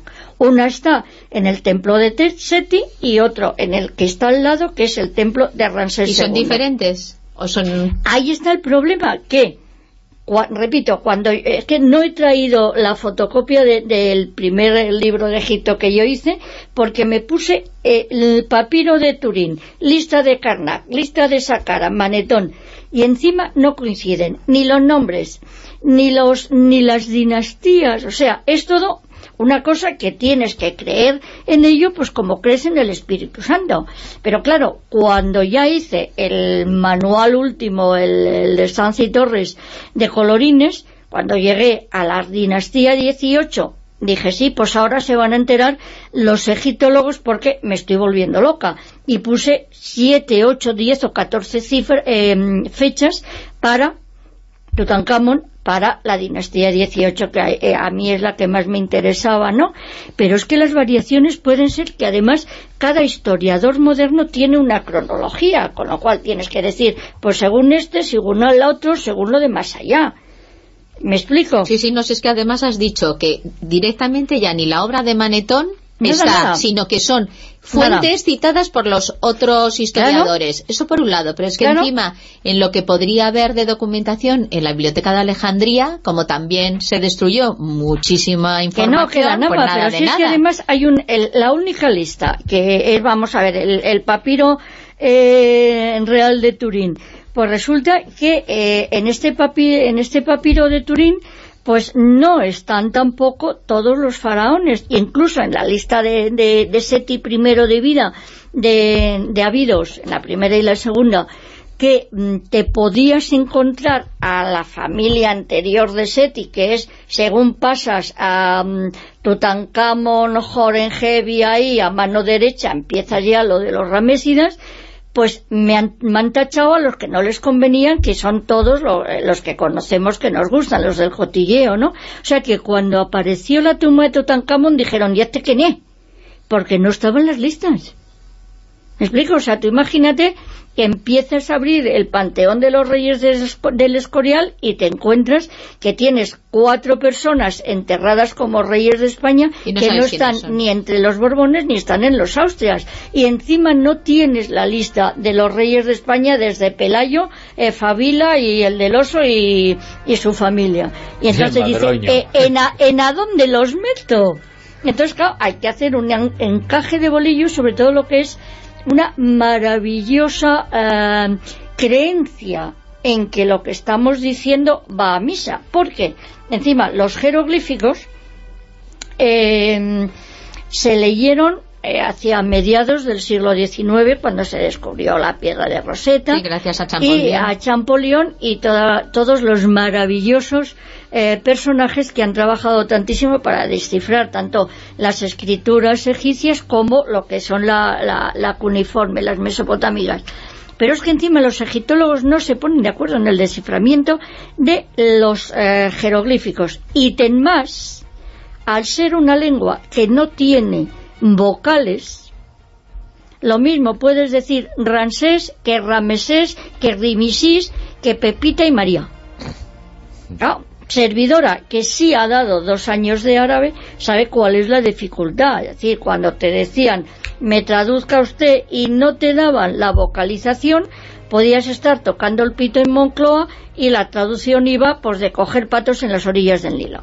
Es decir, no causan, no casa una cosa con otra. Es decir, la dificultad del conocimiento de la historia de Egipto no le quita mérito a una civilización que es maravillosa, genial y estupenda. Pero hay tantísimas, tantísimas em, teorías que hay de verdad mm, información de todos los gustos. enigmas uno detrás Nos quedamos con los clásicos, Dinastía 18, la preciosa. Manetón hizo eso de las dinastías ¿eh? y no era tan tan exacto, pero hemos conocido mucho más en Juicios a la Historia y lo hemos hecho gracias a Ana María Vázquez Ois. Ana, muchas gracias. Y perdón por el lío, pero es que es así. Vete de la faraón. Tacata. Faraona, la Lola Flores, ¿eh?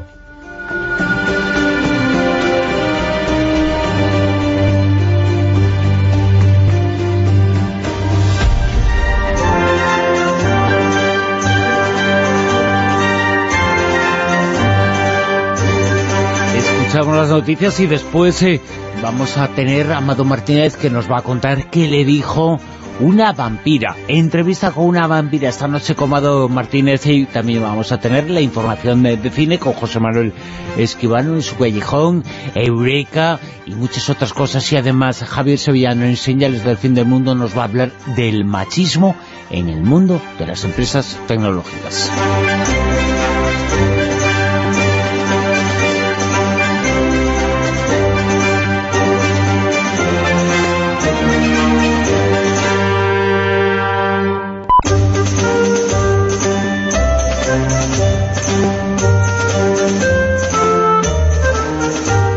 En Onda Cero, La Rosa de los Vientos con Bruno Cardeñosa.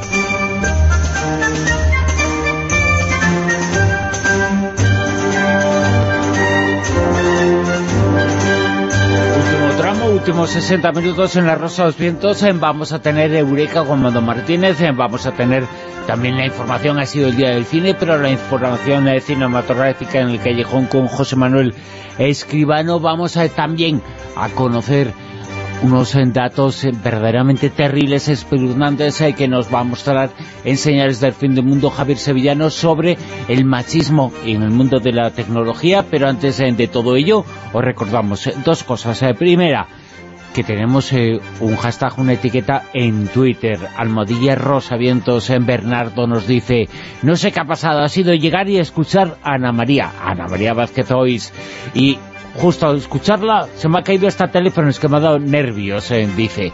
Y muchos eh, comentarios eh, sobre ella, fantástica, grande Ana María Vázquez hoy nos comenta en Naves con Almodía Rosaventos, es que es fantástica, es fantástica y estupenda. Y además os vamos a comentar las últimas pistas y la resolución al concurso de esta noche, el personaje oculto... ¿Qué era, Silvia? Uy, uy, uy. ¿Quién era? Bueno, vamos a recordar. Los tres directores son auténticas referencias en la meca del cine. Orson Welles, una auténtica revelación, desde bien jovencito, dirigió, hay que recordarlo, con 26 años Ciudadano Kane, estrenándose esta película el 11 de febrero de 1946.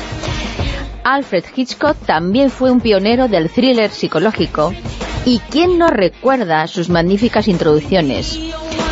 Hitchcock dirigió Psicosis con 61 años, estrenó en 1960 y a todos se nos quedó grabado este penetrante sonido.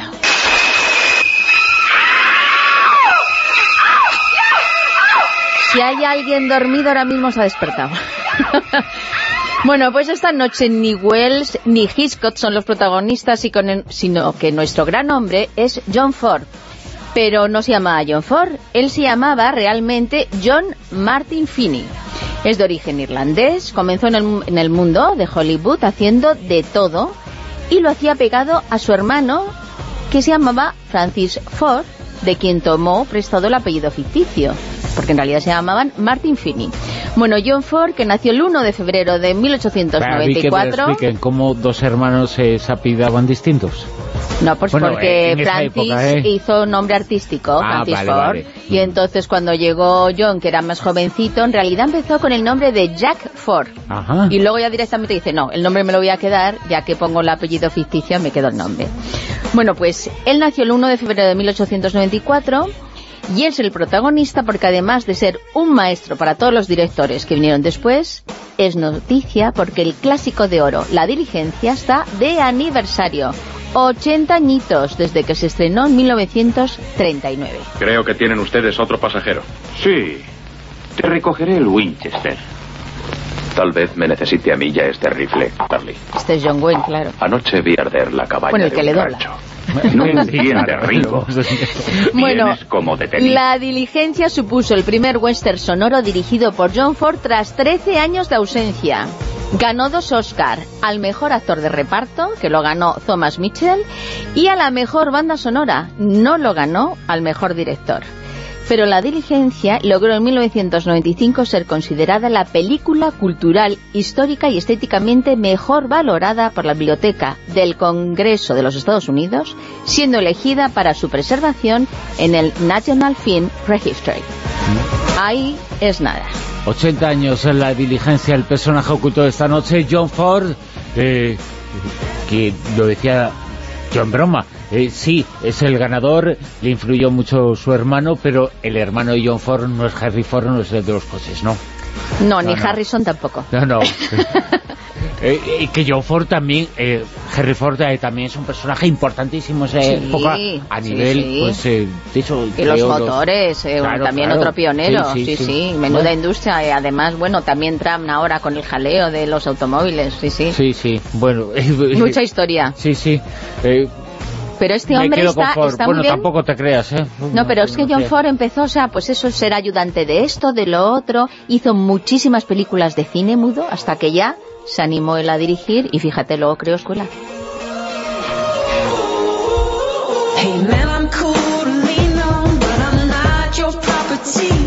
Nos liamos y no decimos el ganador. Nos dice Miguel, no hay ganador, que sí hay ganador. El ganador de esta noche es... uno de nuestros más activos en Twitter, Israel León. Así que Israel, felicidades, que esta noche te has llevado el premio de la Rosa de los Vientos. Presión continuamos. La Rosa de los Vientos, con Bruno Cardeñosa.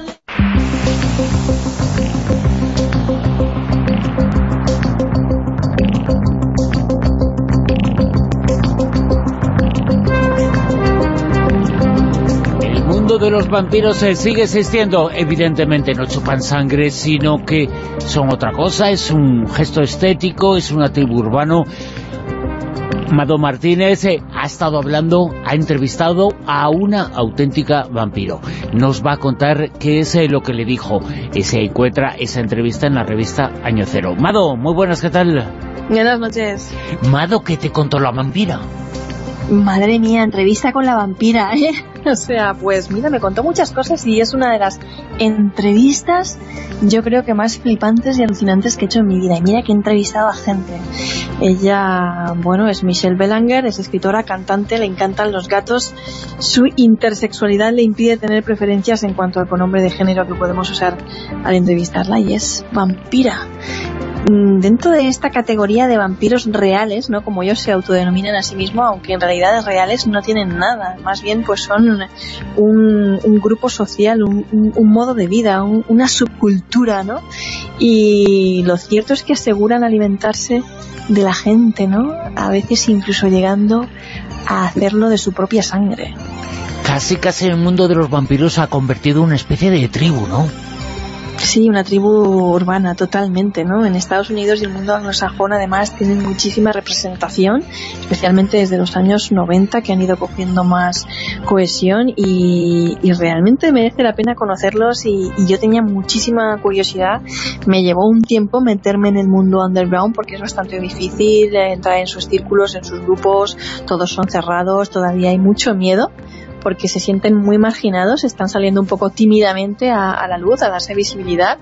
Pero ya te digo, son eh, una tribu urbana y lo que hacen es tener un estilo de vida, no son personas que, bueno, ah, pues, eh, tienen una enfermedad, vampirismo, un trastorno psiquiátrico. No, si estas personas cometieran un crimen, eh, no irían a un psiquiátrico porque no tienen delirios, ¿no? Irían a una cárcel, como todo el mundo, ¿no? Esa es la diferencia, que estamos hablando de una tribu urbana, pues eso, con ese look, con esos vestidos, eh, con ese gusto por lo gótico, vampiros reales, y que además, bueno, si, le quitas ese tema de que tienen esa especialidad dietética, de que algunos se alimentan de sangre humana, o dicen precisarla, no es que se alimenten exclusivamente de eso, pero de, de, la energía de los otros, en definitiva, pues son personas absolutamente normales que juegan a videojuegos como tú y yo y les gusta hacer lo que hacemos nosotros y tienen sus mascotas, sus gatos y su vida su trabajo de 9 a 2.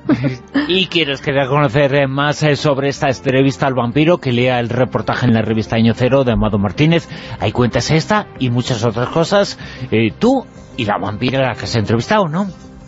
que no se la pierdan porque realmente, ya te digo, a mí me, me, me, me, fascinó, es un personaje sumamente atractivo, no sé si será por lo de sus por, lo de, por lo de sus poderes vampíricos, pero realmente es una persona fascinante. Michelle Belanger, la vampira, la dama de los vampiros, como la conocen en el mundillo, y, yo creo que les van a, se van a quedar encantados con, con la entrevista. Mado Martínez, eh, muchas gracias. A vosotros. El nuevo número de la revista Año Cero ya está en el kiosco.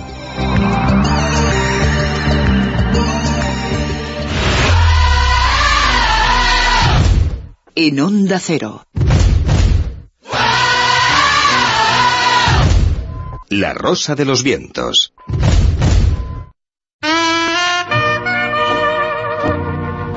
El callejón del escribano. El día grande del cine español con José Manuel Escribano, aquí en Las Rosas Vientos. Eh, José Manuel, buenas de nuevo, ¿qué tal? Hola, buenas noches de nuevo, Bruno. ¿Qué tal? ¿Cómo va la noche? Los Goya es el día grande, la entrega de los Goya, el día grande del cine español, y dentro de unos días eh, seguramente esta película está en un día grande, el día grande del cine mundial, que son los Oscar, y eh, que se entregan ya. Pues efectivamente, porque la peli de esta noche es una de las nominadas eh, me parece que son cinco nominaciones las que tiene de las, de las películas de alguna manera favoritas para el Oscar. Y hoy vamos a hacer el comentario, la crítica, la película Green Book. Asistiremos a eventos antes y después de los conciertos. Interactuaremos con algunas de las personas más educadas del país. Me da la sensación de que tu dicción, por muy encantadora que resulte en donde vives, requiere cierto refinamiento. Espere, ¿mi dicción en qué sentido? En el único en el que se utiliza esa palabra. Vale. Tu entonación, inflexión, la elección de palabras.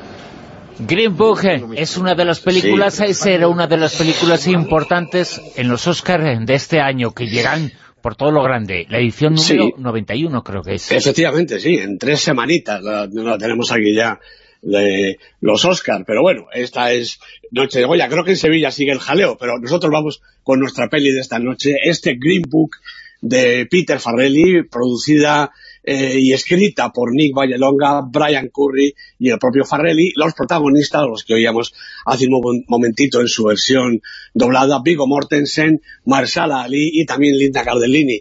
Bueno, los hermanos Farrelly son bien conocidos, ¿no? Peter y, Bobby.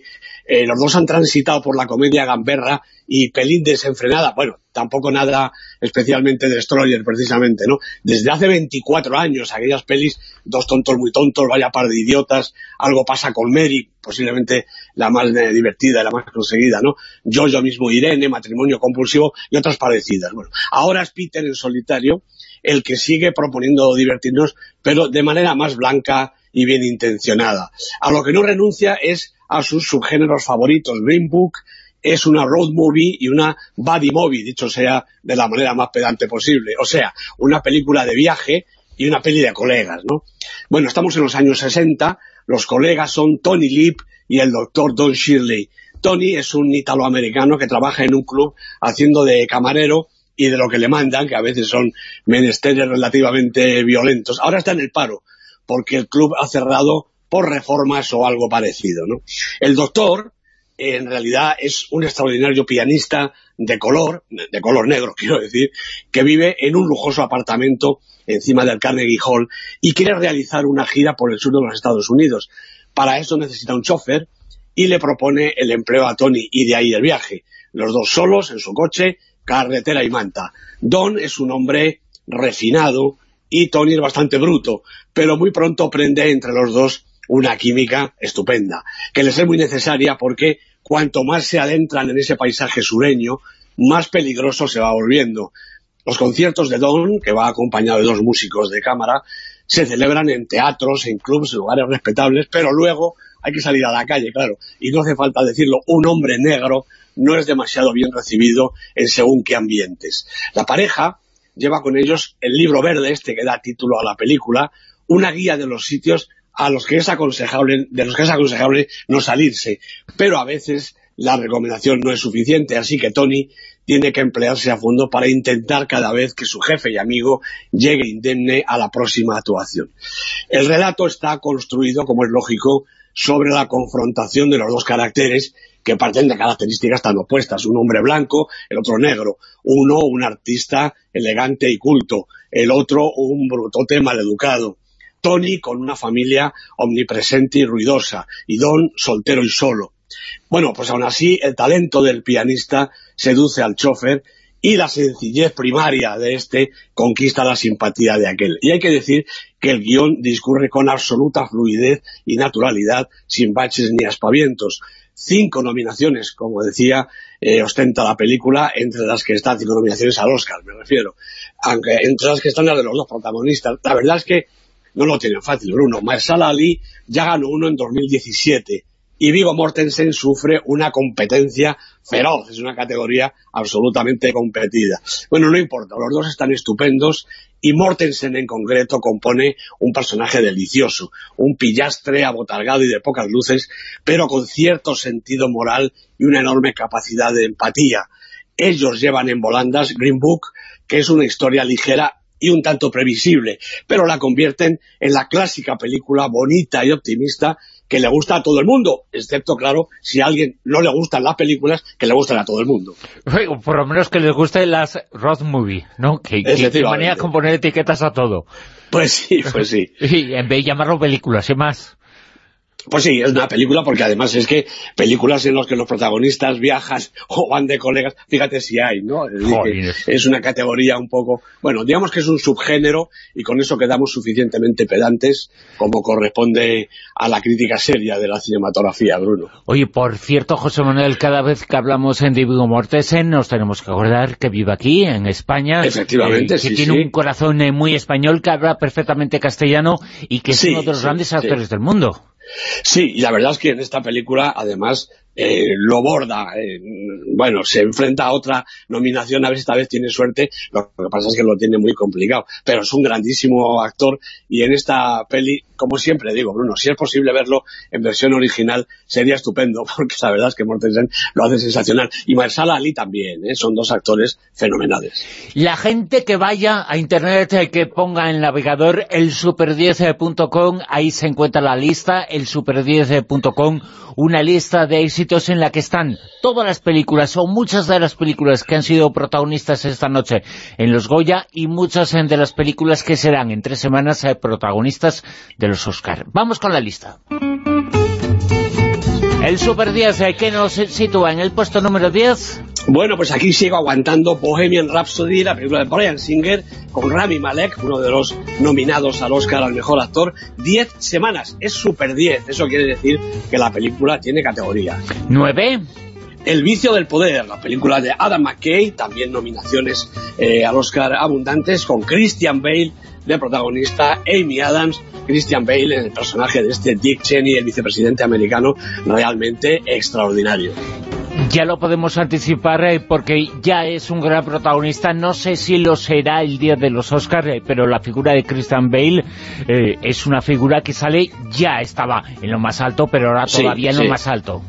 Sin ninguna duda, este, esta caracterización como el vicepresidente Cheney realmente es extraordinaria. En el 8.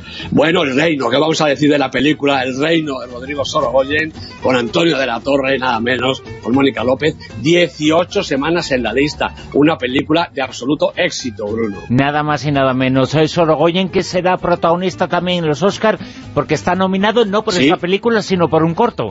Es la presencia española, ¿no? Efectivamente, la presencia española, el corto Madre, que es un corto sensacional, hay que decirlo. En el puesto número 7... Película de la semana, primera entrada en la lista de Creed 2, la leyenda de Rocky.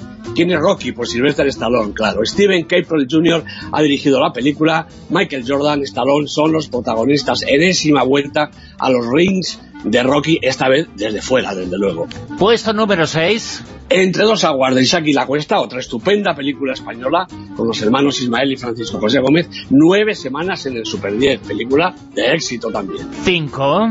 Glass, de M. Night Shyamalan, con James McAvoy, con Bruce Willis, dos semanas en la lista, las dos repitiendo la quinta posición, porque de aquí hasta arriba ninguna peli se mueve. 4. Así es que repite Roma en la cuarta posición, la película de Alfonso Cuarón con Yalitza Aparicio, otra de las revelaciones de la temporada, ocho semanas en la lista. Roma en el puesto número cuatro, recordemos en días en nominaciones y Cuarón va a ser uno de los grandes eh, protagonistas de los Oscar. Eh, quiere mucho la Academia Norteamericana a Cuarón, ¿eh? Muchísimo, lo quiere con películas americanas y en este caso lo quiere con películas mexicanas. Roma se lleva algún Oscar, eso está más claro que el agua. Tres. Cold War, Powell Pawlikowski, Thomas Scott, Joanna Kulig son los protagonistas, 17 semanas en la lista. Esta compite, claro, en la categoría de película de habla no inglesa. ¿En el 2? Pues un asunto de familia, película que a mí me parece modestamente una obra maestra. Película de Hirokazu Koreeda, seis semanas en la lista, Lily Franklin, Sakura Kado son los protagonistas. Bueno, una película deliciosa y además importante. ¿En lo más alto, puesto número uno? Pues también yo creo que es deliciosa y también importante, muy divertida y además espectacular. La favorita, la película de Yorgos Lantimos, una película de un director griego que también está situada entre las favoritas para el Oscar. Olivia Colman, Emma Stone, Rachel Weisz, son sus encantadoras, maravillosas protagonistas, tres actrices como la copa un pino. Si repasamos eh, la historia, bueno, no sé exactamente cuál sería el resultado, pero pocas eh, veces han estado en lo más alto todas las películas que están nominadas eh, para los Oscars, y como mejor película, actores, actrices, la coincidencia es eh, enorme. No sé si ha producido alguna vez, ¿eh? Yo, yo creo que no, y sobre todo tener pues eh, en la lista del 10, las 10 del Super 10, seis películas compitiendo entre mi película eh, favorita, actores y tal, para los Oscars, realmente creo que es la primera vez que pasa.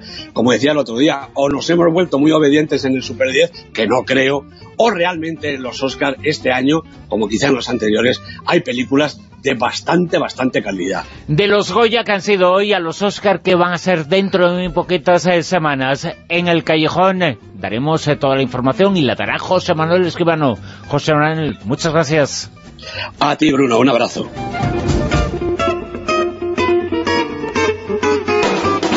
En Onda Cero, La Rosa de los Vientos.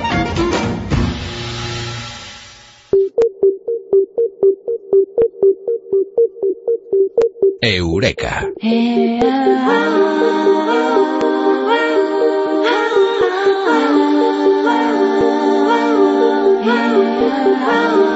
¿Ver cine es bueno o es malo?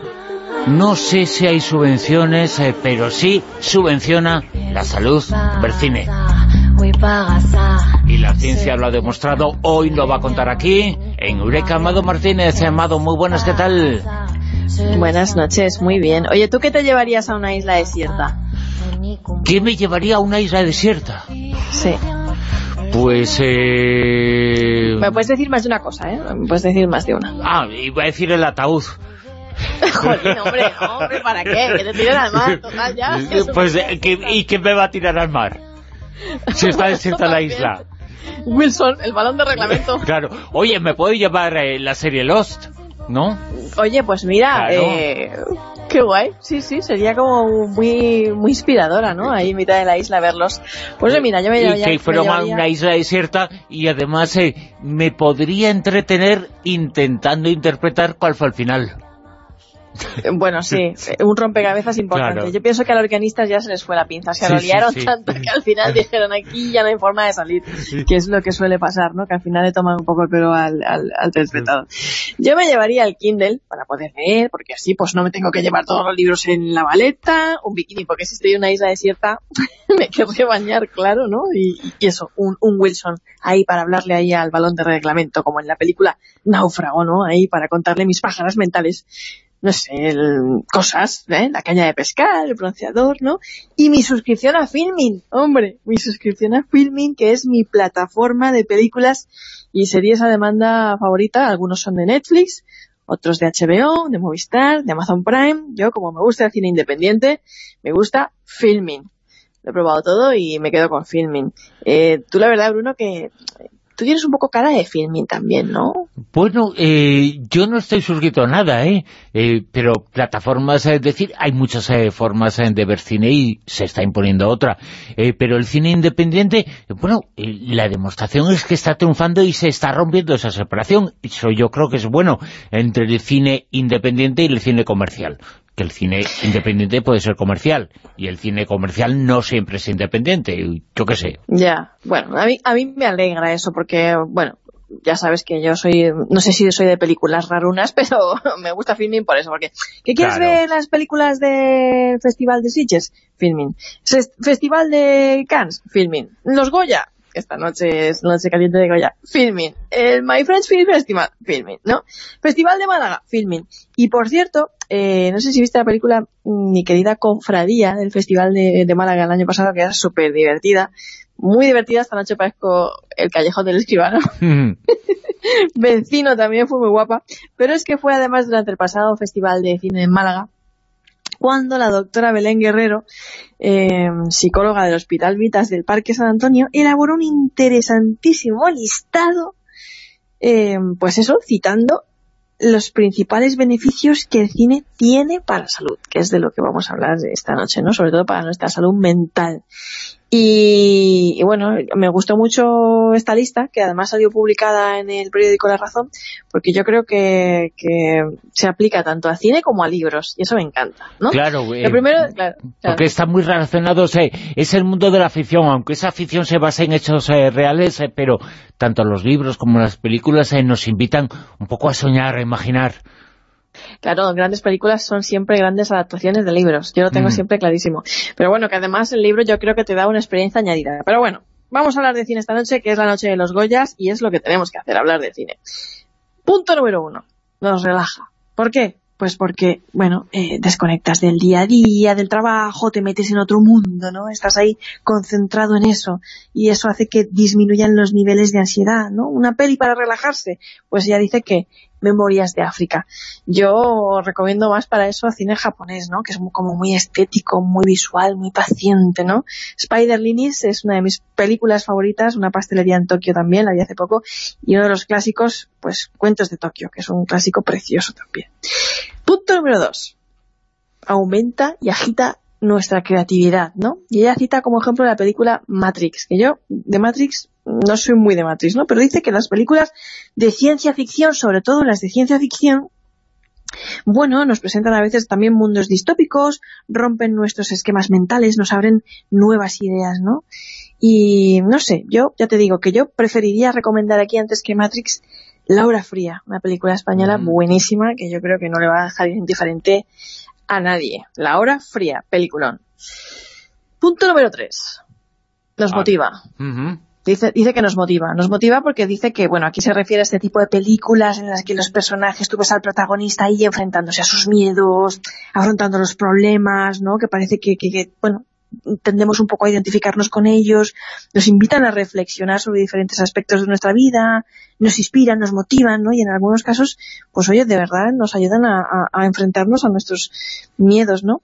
Y ella recomendaba En busca de la felicidad Y yo la verdad que no sé si voy a caer en el topicazo, pero es que lo que viento se llevó, jolín, o sea, esa Scarlett O'Hara, o sea... esa no la ha visto nadie, ¿eh? No la ha visto nadie, pero esa Scarlett O'Hara... otra cosa es de un tirón, ¿eh? Eso... No, no, sí, pues, pues yo me la trago, ¿eh? O sea, cuando matan al soldado están ahí arrastrando el cadáver de ella y Melania y, y, dice, Dios mío, ¿pero qué he hecho, no? O sea, ¿pero qué he hecho? Acabo de matar a un hombre. Es como, jolín, macho, que le he disparado a una persona, que he matado aquí a una persona. Y, es como, bueno, bueno, bueno, pero ya lo pensaré mañana, ¿no? Ahora no tengo tiempo para pensar en esto. O sea, ya lo pensaré mañana. O sea, pero qué forma más buena de decir, no, se acabaron las historias, ¿no? O cuando Red la abandona, ¿no? Que se va, que definitivamente el tío ya dice, ahí te quedas, ¿no? Y ella está intentando ahí que se quede, que se quede, que no se vaya y tal. Y, y, y dice, ay, Dios mío, que se está yendo, que se va, tengo que hacer algo para que vuelva. Y, y, y, pero ahora, ahora, ahora no puedo, ¿no? Es como, ya lo pensaré mañana, haré que vuelva, pero ya lo pensaré mañana. Mañana será otro día, ¿no? Yo creo que es una mujer fuerte, positiva, que siempre se sobrepone a todo, que ha pasado guerra, miserias, pérdidas. Si te das cuenta, Escarlata O'Hara lo pierde todo. Pierde su hija, pierde su padre, pierde las tierras, lo pierde todo. Y, y logra sobreponerse. Diciendo eso de nunca volveré a pasar hambre. Eh, exacto, se aferra a eso, a la tierra, ¿no? Es un ejemplo de, de, superación para mí. Y bueno, Belén Guerrero dice también que, que el cine las películas nos ayudan a buscar y encontrar soluciones, ¿no?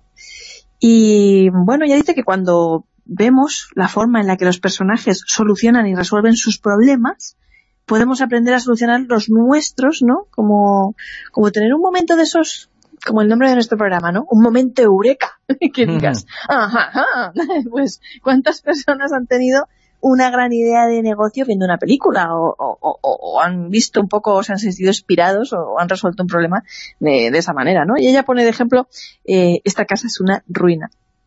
Luego dice también que tiene una función catártica, esto es obvio, ya lo decía Aristóteles también, el tema del teatro y todo eso, porque podemos descargar nuestras pasiones a través de la tragedia, ¿no? Y, ver lo que sienten los personajes, incluso traer al recuerdo algún momento de nuestro pasado, explorar ese nivel de sentimiento y emoción, sin temor a sufrir sus verdaderos efectos, ¿no?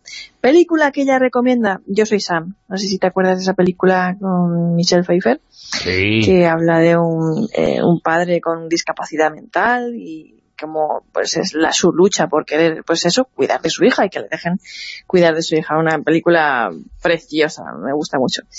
Y em, esta me gusta también, el punto número 6 de esta psicóloga. Dice que, que el cine nos hace pensar en nuestra sociedad. Pues una película como La Ola, por ejemplo, ¿no? que narra un experimento sociológico real, puede hacernos pensar y mucho sobre lo manipulables que somos, lo fácil que es dejarse seducir por el brillo del poder y la autoridad, ¿no? Lo sencillo que, que es denigrar al otro, lo fácil que es pisar esa perversa línea de la maldad y lo más escalofriante de todo, ¿no? Lo rápido que nos acostumbramos a hacerlo sin llegar a plantearnos siquiera si estamos haciendo lo correcto, ¿no?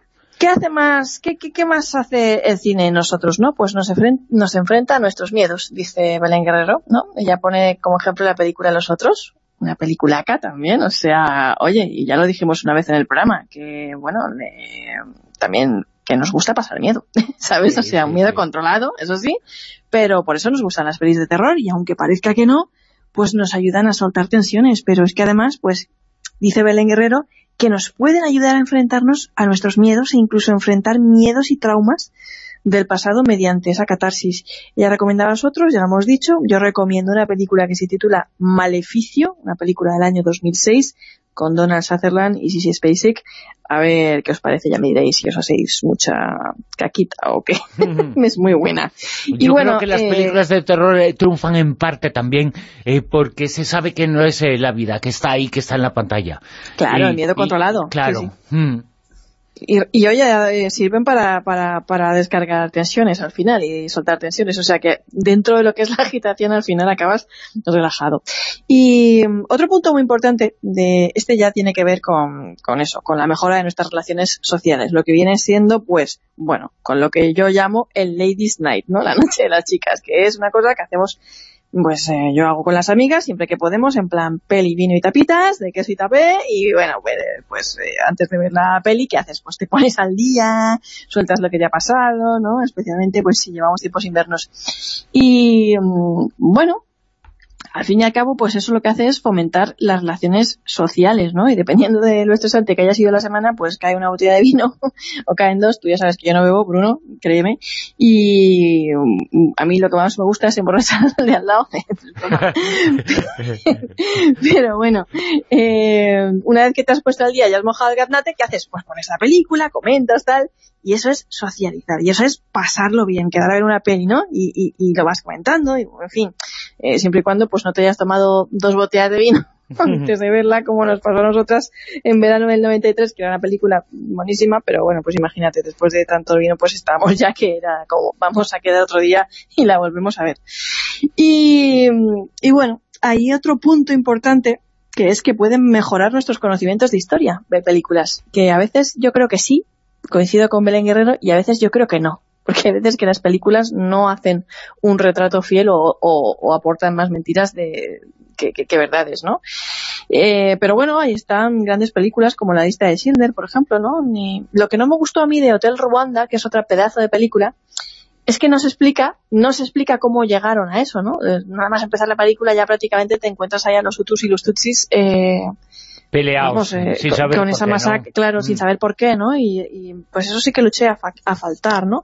Pero vamos, que mm, sí que es un punto importante. A mí me encantan las películas de trasfondo social, y esas sí que podría pasarme el día recomendando, ¿no? Pues La Hora Cero, Mis Hijos, Hermano, El Colombian Dream, Operaciones, y, creo que, que, te hacen reflexionar muchísimo también sobre muchísimos aspectos del mundo y de nuestra sociedad, ¿no? Y bueno, hasta aquí ha sido el día de hoy y siempre, por favor, decir recordar, porque yo a veces mm, recomiendo películas o digo lo que me han parecido en mis redes sociales, en Twitter, en Facebook, etcétera y siempre hay alguien que deja un enlace eh, pirata para ir a ver la película. Y pues yo los acabo borrando o le acabo pidiendo amablemente a la persona que, que lo borre. Por favor, eh, mm, id al cine, eh, suscribiros a la plataforma que queráis, comprar, alquilar la película por internet, que se pueden alquilar, si es que se pueden alquilar, por tres euros y algo, si es que no, ¿sabes? Pero, pero apoyar el arte, apoyar la cultura, apoyar la industria. Oye, Mado, ¿cuál es eh, tu película favorita para pensar, eh, para todos estos beneficios que nos has contado? son muchos beneficios científicos de ver cine, pero la película preferida de Mado, o una de las preferidas, ¿cuál es? Ay, es que por películas no me puedo decidir. ¿eh? Por películas no me puedo decidir, no, soy totalmente incapaz porque tengo 1500 películas cada una para cada momento, pero si me preguntas una serie, Bruno, tú ya sabes cuál es, mi serie favorita. ¿Cuál? Doctor en Alaska. Ah, claro. Es la serie Eva, o sea, la serie de todos los tiempos, la serie que lo tiene todo, una serie mm, para mí terapéutica. Mira, ¿ves? Esa sí que para mí es muy terapéutica, decir, tengo una noche de insomnio, preocupación, no sé qué, me, salgo, me pongo doctor en Alaska y se me pasa todo, oye. Qué, fantástica era esa, esa serie basada en la vida de una serie de personas en Sicily, está en el estado de Washington, ahí cerquita de Alaska, eh, no era Alaska, pero era un doctor en Alaska, y tiene mucho que ver con el mundo de la radio, ¿eh? Pues sí, porque estaba ahí ese personaje, Chris Stevens, ¿no? Que, era como el, líder de las ondas y el que era medio poeta al micrófono y tenía esas reflexiones también, ¿no? Siempre a cualquier hora o a veces hasta en horas intempestivas y, la verdad es que todos los personajes de así a mí me enamoran. Y que todos los millennials, eh, millennials eh, lo vean, eh, porque si no lo han visto lo que se han perdido.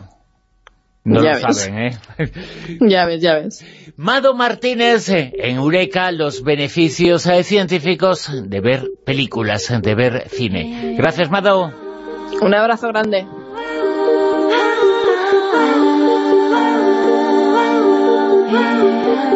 En Onda Cero, La Rosa de los Vientos. Señales del fin del mundo.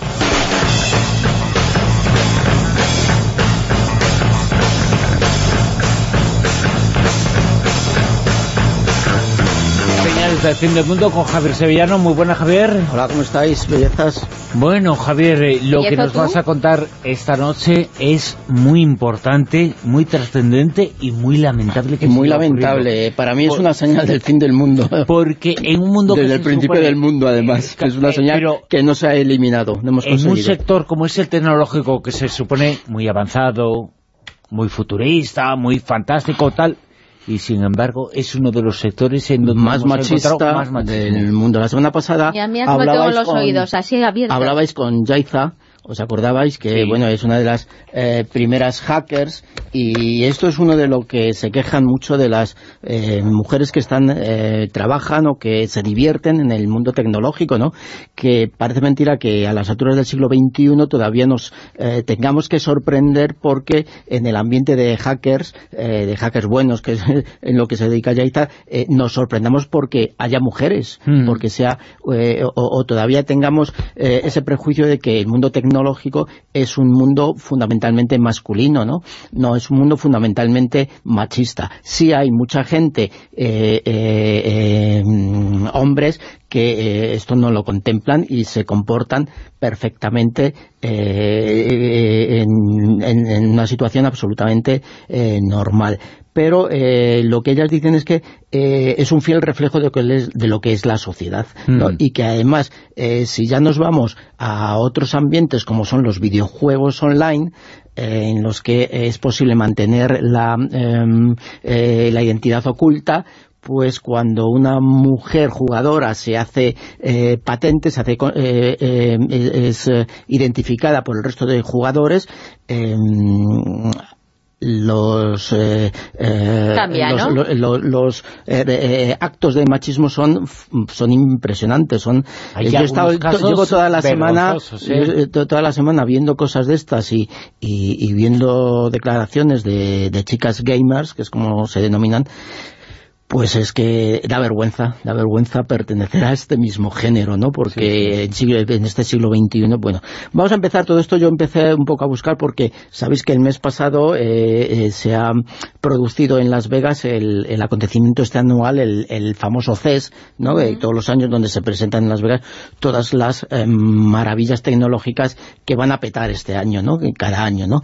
Eh, bueno, este año, en el mes de octubre, se presentaron un aparato a uno de los concursos que hacen dentro del, del, del, em, de este CES de, eh, que suelen hacer, hacerlo unos meses antes para presentarlo como un eh, aparato eh, premiado eh, en, en- ya durante la celebración. Bueno, lo presentaron con un nombre que no era el real, que no era el definitivo, mejor dicho, y eh, pasó todas las eliminatorias, además con muy buenas calificaciones, y eh, llegó el momento de eh, que este aparato, se, en uno de los premios era mm, que fuera presentado, exhibido, bueno, como uno de los premiados. Bueno, el aparato, mm, cuando la organización, la CTA, que es la, la agrupación que organiza todo esto, se percató de lo que era realmente el aparato, lo que les prohibieron es eh, exhibirlo en la en, en el CES, aún siendo probado y aún, habiendo, Y- sido, a- habiendo pasado todas las pruebas de esta. O sea, Es- es- decidieron que ese aparato ganaba todo, Claro. era el mejor. Sí, sí, para, en, dentro de esa lo categoría lo retiraron. Bueno, El, bueno, el aparato, era, ¿no? el aparato es un, es un premio. gadget sexual, es, es un gadget sexual mm, dedicado a la mujer. Eh, eh, no es un vibrador, como ellos lo, lo decían, pero después de haber ganado eh, el aparato, Bueno, el- pero- el, pero- gadget se llama OSE, eh, Exactamente. el nombre, el nombre definitivo, el nombre verdadero y comercial, y eh, eh, eh, es un eh, estimulador eh, creado para las mujeres y por mujeres además. Lo que un- por lo visto es lo más bueno, de lo es, más. es- es, eh, eh, ganó en, eh, en, en esa categoría que la, en la que lo presentaron sus, sus eh, creadoras porque eh, tiene una serie de mm, innovaciones que no necesita ser eh, eh, eh, manipulado con las manos, sino digamos que tiene una cierta autonomía en ese Mm. aspecto para eh, eh, producir para pro- eh, sí para producir placer a las Sí, sí, mujeres, ¿no? claro.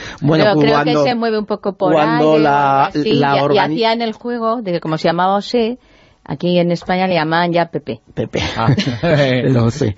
Bueno, pues lo que ocurre es que cuando se enteraron de lo que era, pues eh, aduciendo, tú fíjate, o, fijaos, eh, eh, argumentos como que no era moral, fundamentalmente la moral, fundamentalmente la moral, que no se habían dado cuenta previamente que este aparato era para esto, que no lo podían mostrar porque entre las reglas del juego de estos concursos previos internos mm, figura una en la que ellos tienen la potestad de retirar uno de estos aparatos, uno de estos eh, gadgets en el momento que quieran, cuando quieran y como quieran. Bueno, y aduciendo a esos estilos. Evidentemente esto no ha hecho más que darle una publicidad a este, a este aparato y a estas... Eh, Además es que ah, argumentan una absurdez. Claro, o sea, fundamentalmente esto, que, que era... Que era, eh, eh era em, que no era robótica, y es mentira, cuando todos los... Eh, lo, que ocurre es que, claro, eh, todos lo, ha, habido, voces en contra que... lo que han, han, dicho es que, bueno, ¿cómo mm, planteáis esto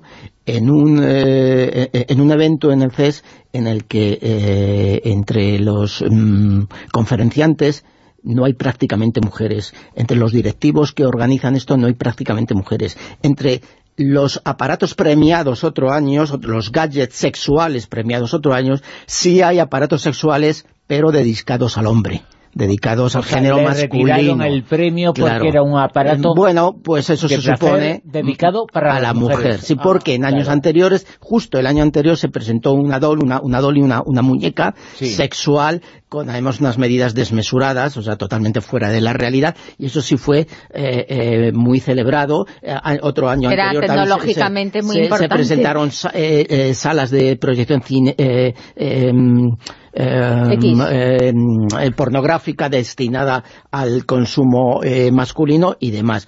Eh, yo ahí, bueno, a, raíz de, esta polémica que surgió en el CES he ido investigando un poco, bueno, sí, bueno, investigando, más que investigando, viendo lo que había por ahí, ¿no? En, Internet, lo que ocurre realmente, y si Internet, y si el mundo tecnológico más que Internet, es un mundo muy machista. Y lo que me, lo que me he encontrado me ha dado auténtico pánico.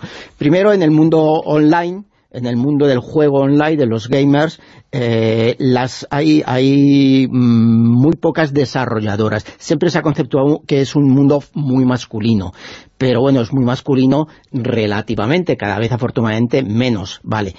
Pero sí es cierto que en cuanto a desarrolladoras, eh, claro, de, igualdad, eh, porque es el mundo futuro. Es un mundo futuro, es un mundo recién llegado, en el que hemos acabado de, de, llegar, como aquel que dice, ¿no?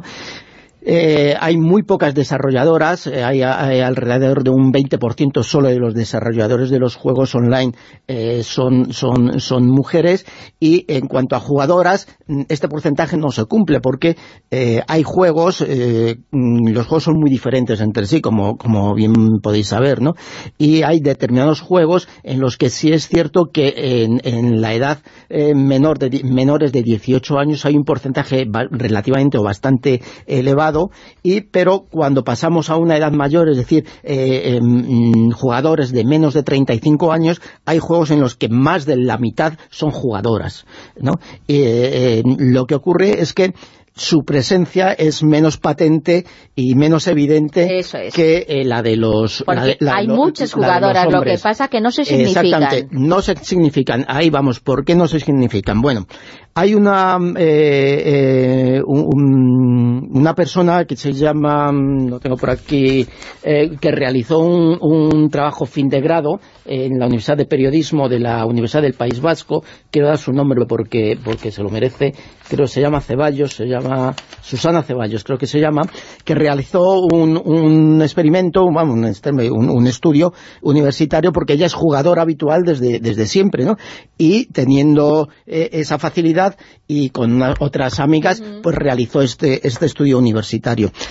lo que ocurre es que eh, más o menos vienen a refrendar lo que ya había ocurrido eh, hace unos años, una periodista eh, que también tiene un cierto nivel de, juego, pues mm, también estuvo una semana haciendo, eh, jugando en diferentes juegos a ver qué ocurría, dándose a conocer y otras veces no dándose a conocer como, como una chica. como, Ajá, o sea, que, hizo ahí como un check-in. Claro, hizo, es lo que hizo, hizo un check-in ¿Cuáles son los resultados a los que llegó? Bueno, los resultados han sido maravillosos, maravillosos, porque nos deja con el culo al aire, ¿no? maravillosamente. Ella se presentó, ella tenía, tenía eh, os, digo, una serie de conocimientos, ya sabía jugar más o menos, y eh, ella pues se juntó, digamos, en la banda de los novatos, de los iniciados, o de los que sabían muy poquito. Bueno, la, lo que hubo en cuanto se enteraron que ella era una chica, bueno, mm, me ahorro los, los calificativos, porque este es un mundo que como es, eh, eh, puedes ocultar tu, tu, identidad detrás de un nick, mm. aunque sea muy eh, eh, mm, te identifique como masculino o femenino, pero realmente no tienes a la persona ahí para... Es, un nick, bueno, es, una ficción. Es lo que ocurre en, en, el mundo de, de, Internet, ¿no? pues en cuanto ella se identificó en un momento dado eh, como mujer, aún habiendo ganado en, en, algunas fases de algunos juegos a los chicos, pues los comentarios fueron de todo tipo. Primero despectivos y luego el fenómeno contrario, es decir, el que en, el trabajo este fin de, grado, Susana Ceballos dice que es el, caballero andante, es decir, el que... El, que querrá ligar. El, que no exactamente ligar, porque hay quien quiere ligar o el que quiere, el que se pasa de, frenada, por así decirlo, es decir, el que quiere ser demasiado empalagoso, demasiado caballeroso, demasiado... No, vamos a ver, ellas lo dejan en todos los eh, trabajos y todas las cosas que he leído, ellas lo dejan muy claro lo único que queremos es jugar y divertirnos. No venimos aquí a ligar ni que nos liguen ni a ligar a nadie. Queremos jugar como ellos y queremos divertirnos exactamente igual. que ellos. Lo que en, el trabajo hay, hay, una curiosidad y es que ellas prefieren jugar con ellos aunque las tratan mal, aunque las insisten, eh, eh, eh, pero eh, no quieren hacerse pasar por la víctima, no quieren victimizarse, eh, y eh, en cuanto ven alguna otra chica que sí se hace la víctima o se victimiza o es victimizada, no quieren identificarse con esa con ese papel que les dan, que, que, se les da en, en, en, los diferentes, en los diferentes juegos. Y hay una circunstancia muy especial. Hay jugadores, en, a partir del año 2014 hubo una polémica con un juego, el, eh, la quinta edición del Battle of Field, creo que se llama, que es una recreación, eh, bueno, recreación, es un juego es un juego sobre la Segunda Guerra Mundial y salió un teaser, salió un avance del juego, en la portada era una soldada, un soldado, una, una soldado, mejor dicho, y eh, en este juego yo he leído comentarios sobre ese juego antes de salir, en, ese en ese en, eh, eh, en, ese periodo, en el año 2014, de jugadores masculinos que no te puedes no os podéis imaginar el, el, asco que me dio hasta Las barbaridades, ¿no? Primero, los creadores de estos juegos, los desarrolladores, nunca dicen, o nunca, que nunca dicen, que los juegos son eh, eh, históricamente verídicos, es decir, que eh, son pura ciencia, ciencia ficción. es decir, bueno, llegábamos, llegamos, uno de los comentarios que he leído, mm, iba a decir el nombre del, tipejo, pero me lo ahorro, porque es que no le voy a dar ni publicidad al, al semejante. Decía que él admitía que en ese juego hubiera zombies, que hubiera soldados zombies, pero no admitía que por eh, eh, falta de rigor histórico hubiera la presencia tan masiva de soldados, mujeres, ni de negros, ni de personas negras, de raza negra, en unidades que en la Segunda Guerra no hubo presencia de esas mujeres o de esos de, esas, de esos negros, ¿no? pero se admitía zombies. Pero porque es purista, admitía, es purista. No, pero se admitía a los zombies. Ah, los zombies, o sea, en ese juego se admitía a los zombies y, no sé si es un rigor histórico en la Segunda Guerra Mundial. lo, que era es un gilipollas, ahora eh, seguro a lo mejor hasta me, mm, me escucha, bueno, bueno.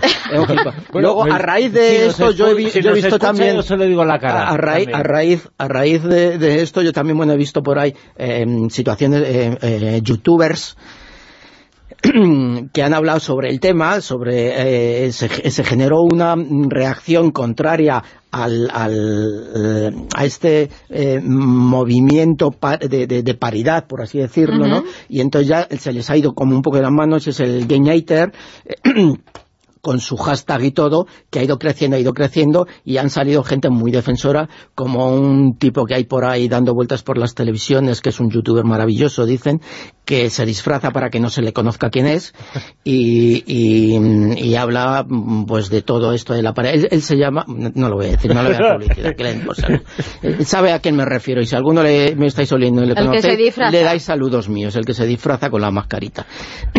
bueno, pues que es un individuo pues que lo que no tiene es mm, educación, ni más ni menos. Él se hace llamar de una forma que solo ya con eh, el nick que, se ha puesto mm, pues lo, identifica. No, no lo voy a decir, porque para qué, para qué voy a darle publicidad. Papanatas. Y este hombre, pues eh, sí, se une a este movimiento de los game haters y bueno, pues lo que dicen que es que eh, las mujeres en su sitio y los hombres en su sitio, o sea, todos... De claro. Bueno, ¿Y cuál, es, cuál es su sitio? bueno, pues déjale, no, o sea, que sea muy feliz, sea muy contento y que tenga muchos, muchos seguidores en YouTube, ¿no? Pues Pero bueno, es, es, digamos, la culminación última de todo un movimiento en, el, en, en un mundo que debería ser, o que aparentaría deber de ser todo lo contrario a lo que eh, este nicho de machismo tan rancio que huele tan tan acerrado que todavía que todavía existe, ¿no? Todavía. Madre mía, y este es el futuro.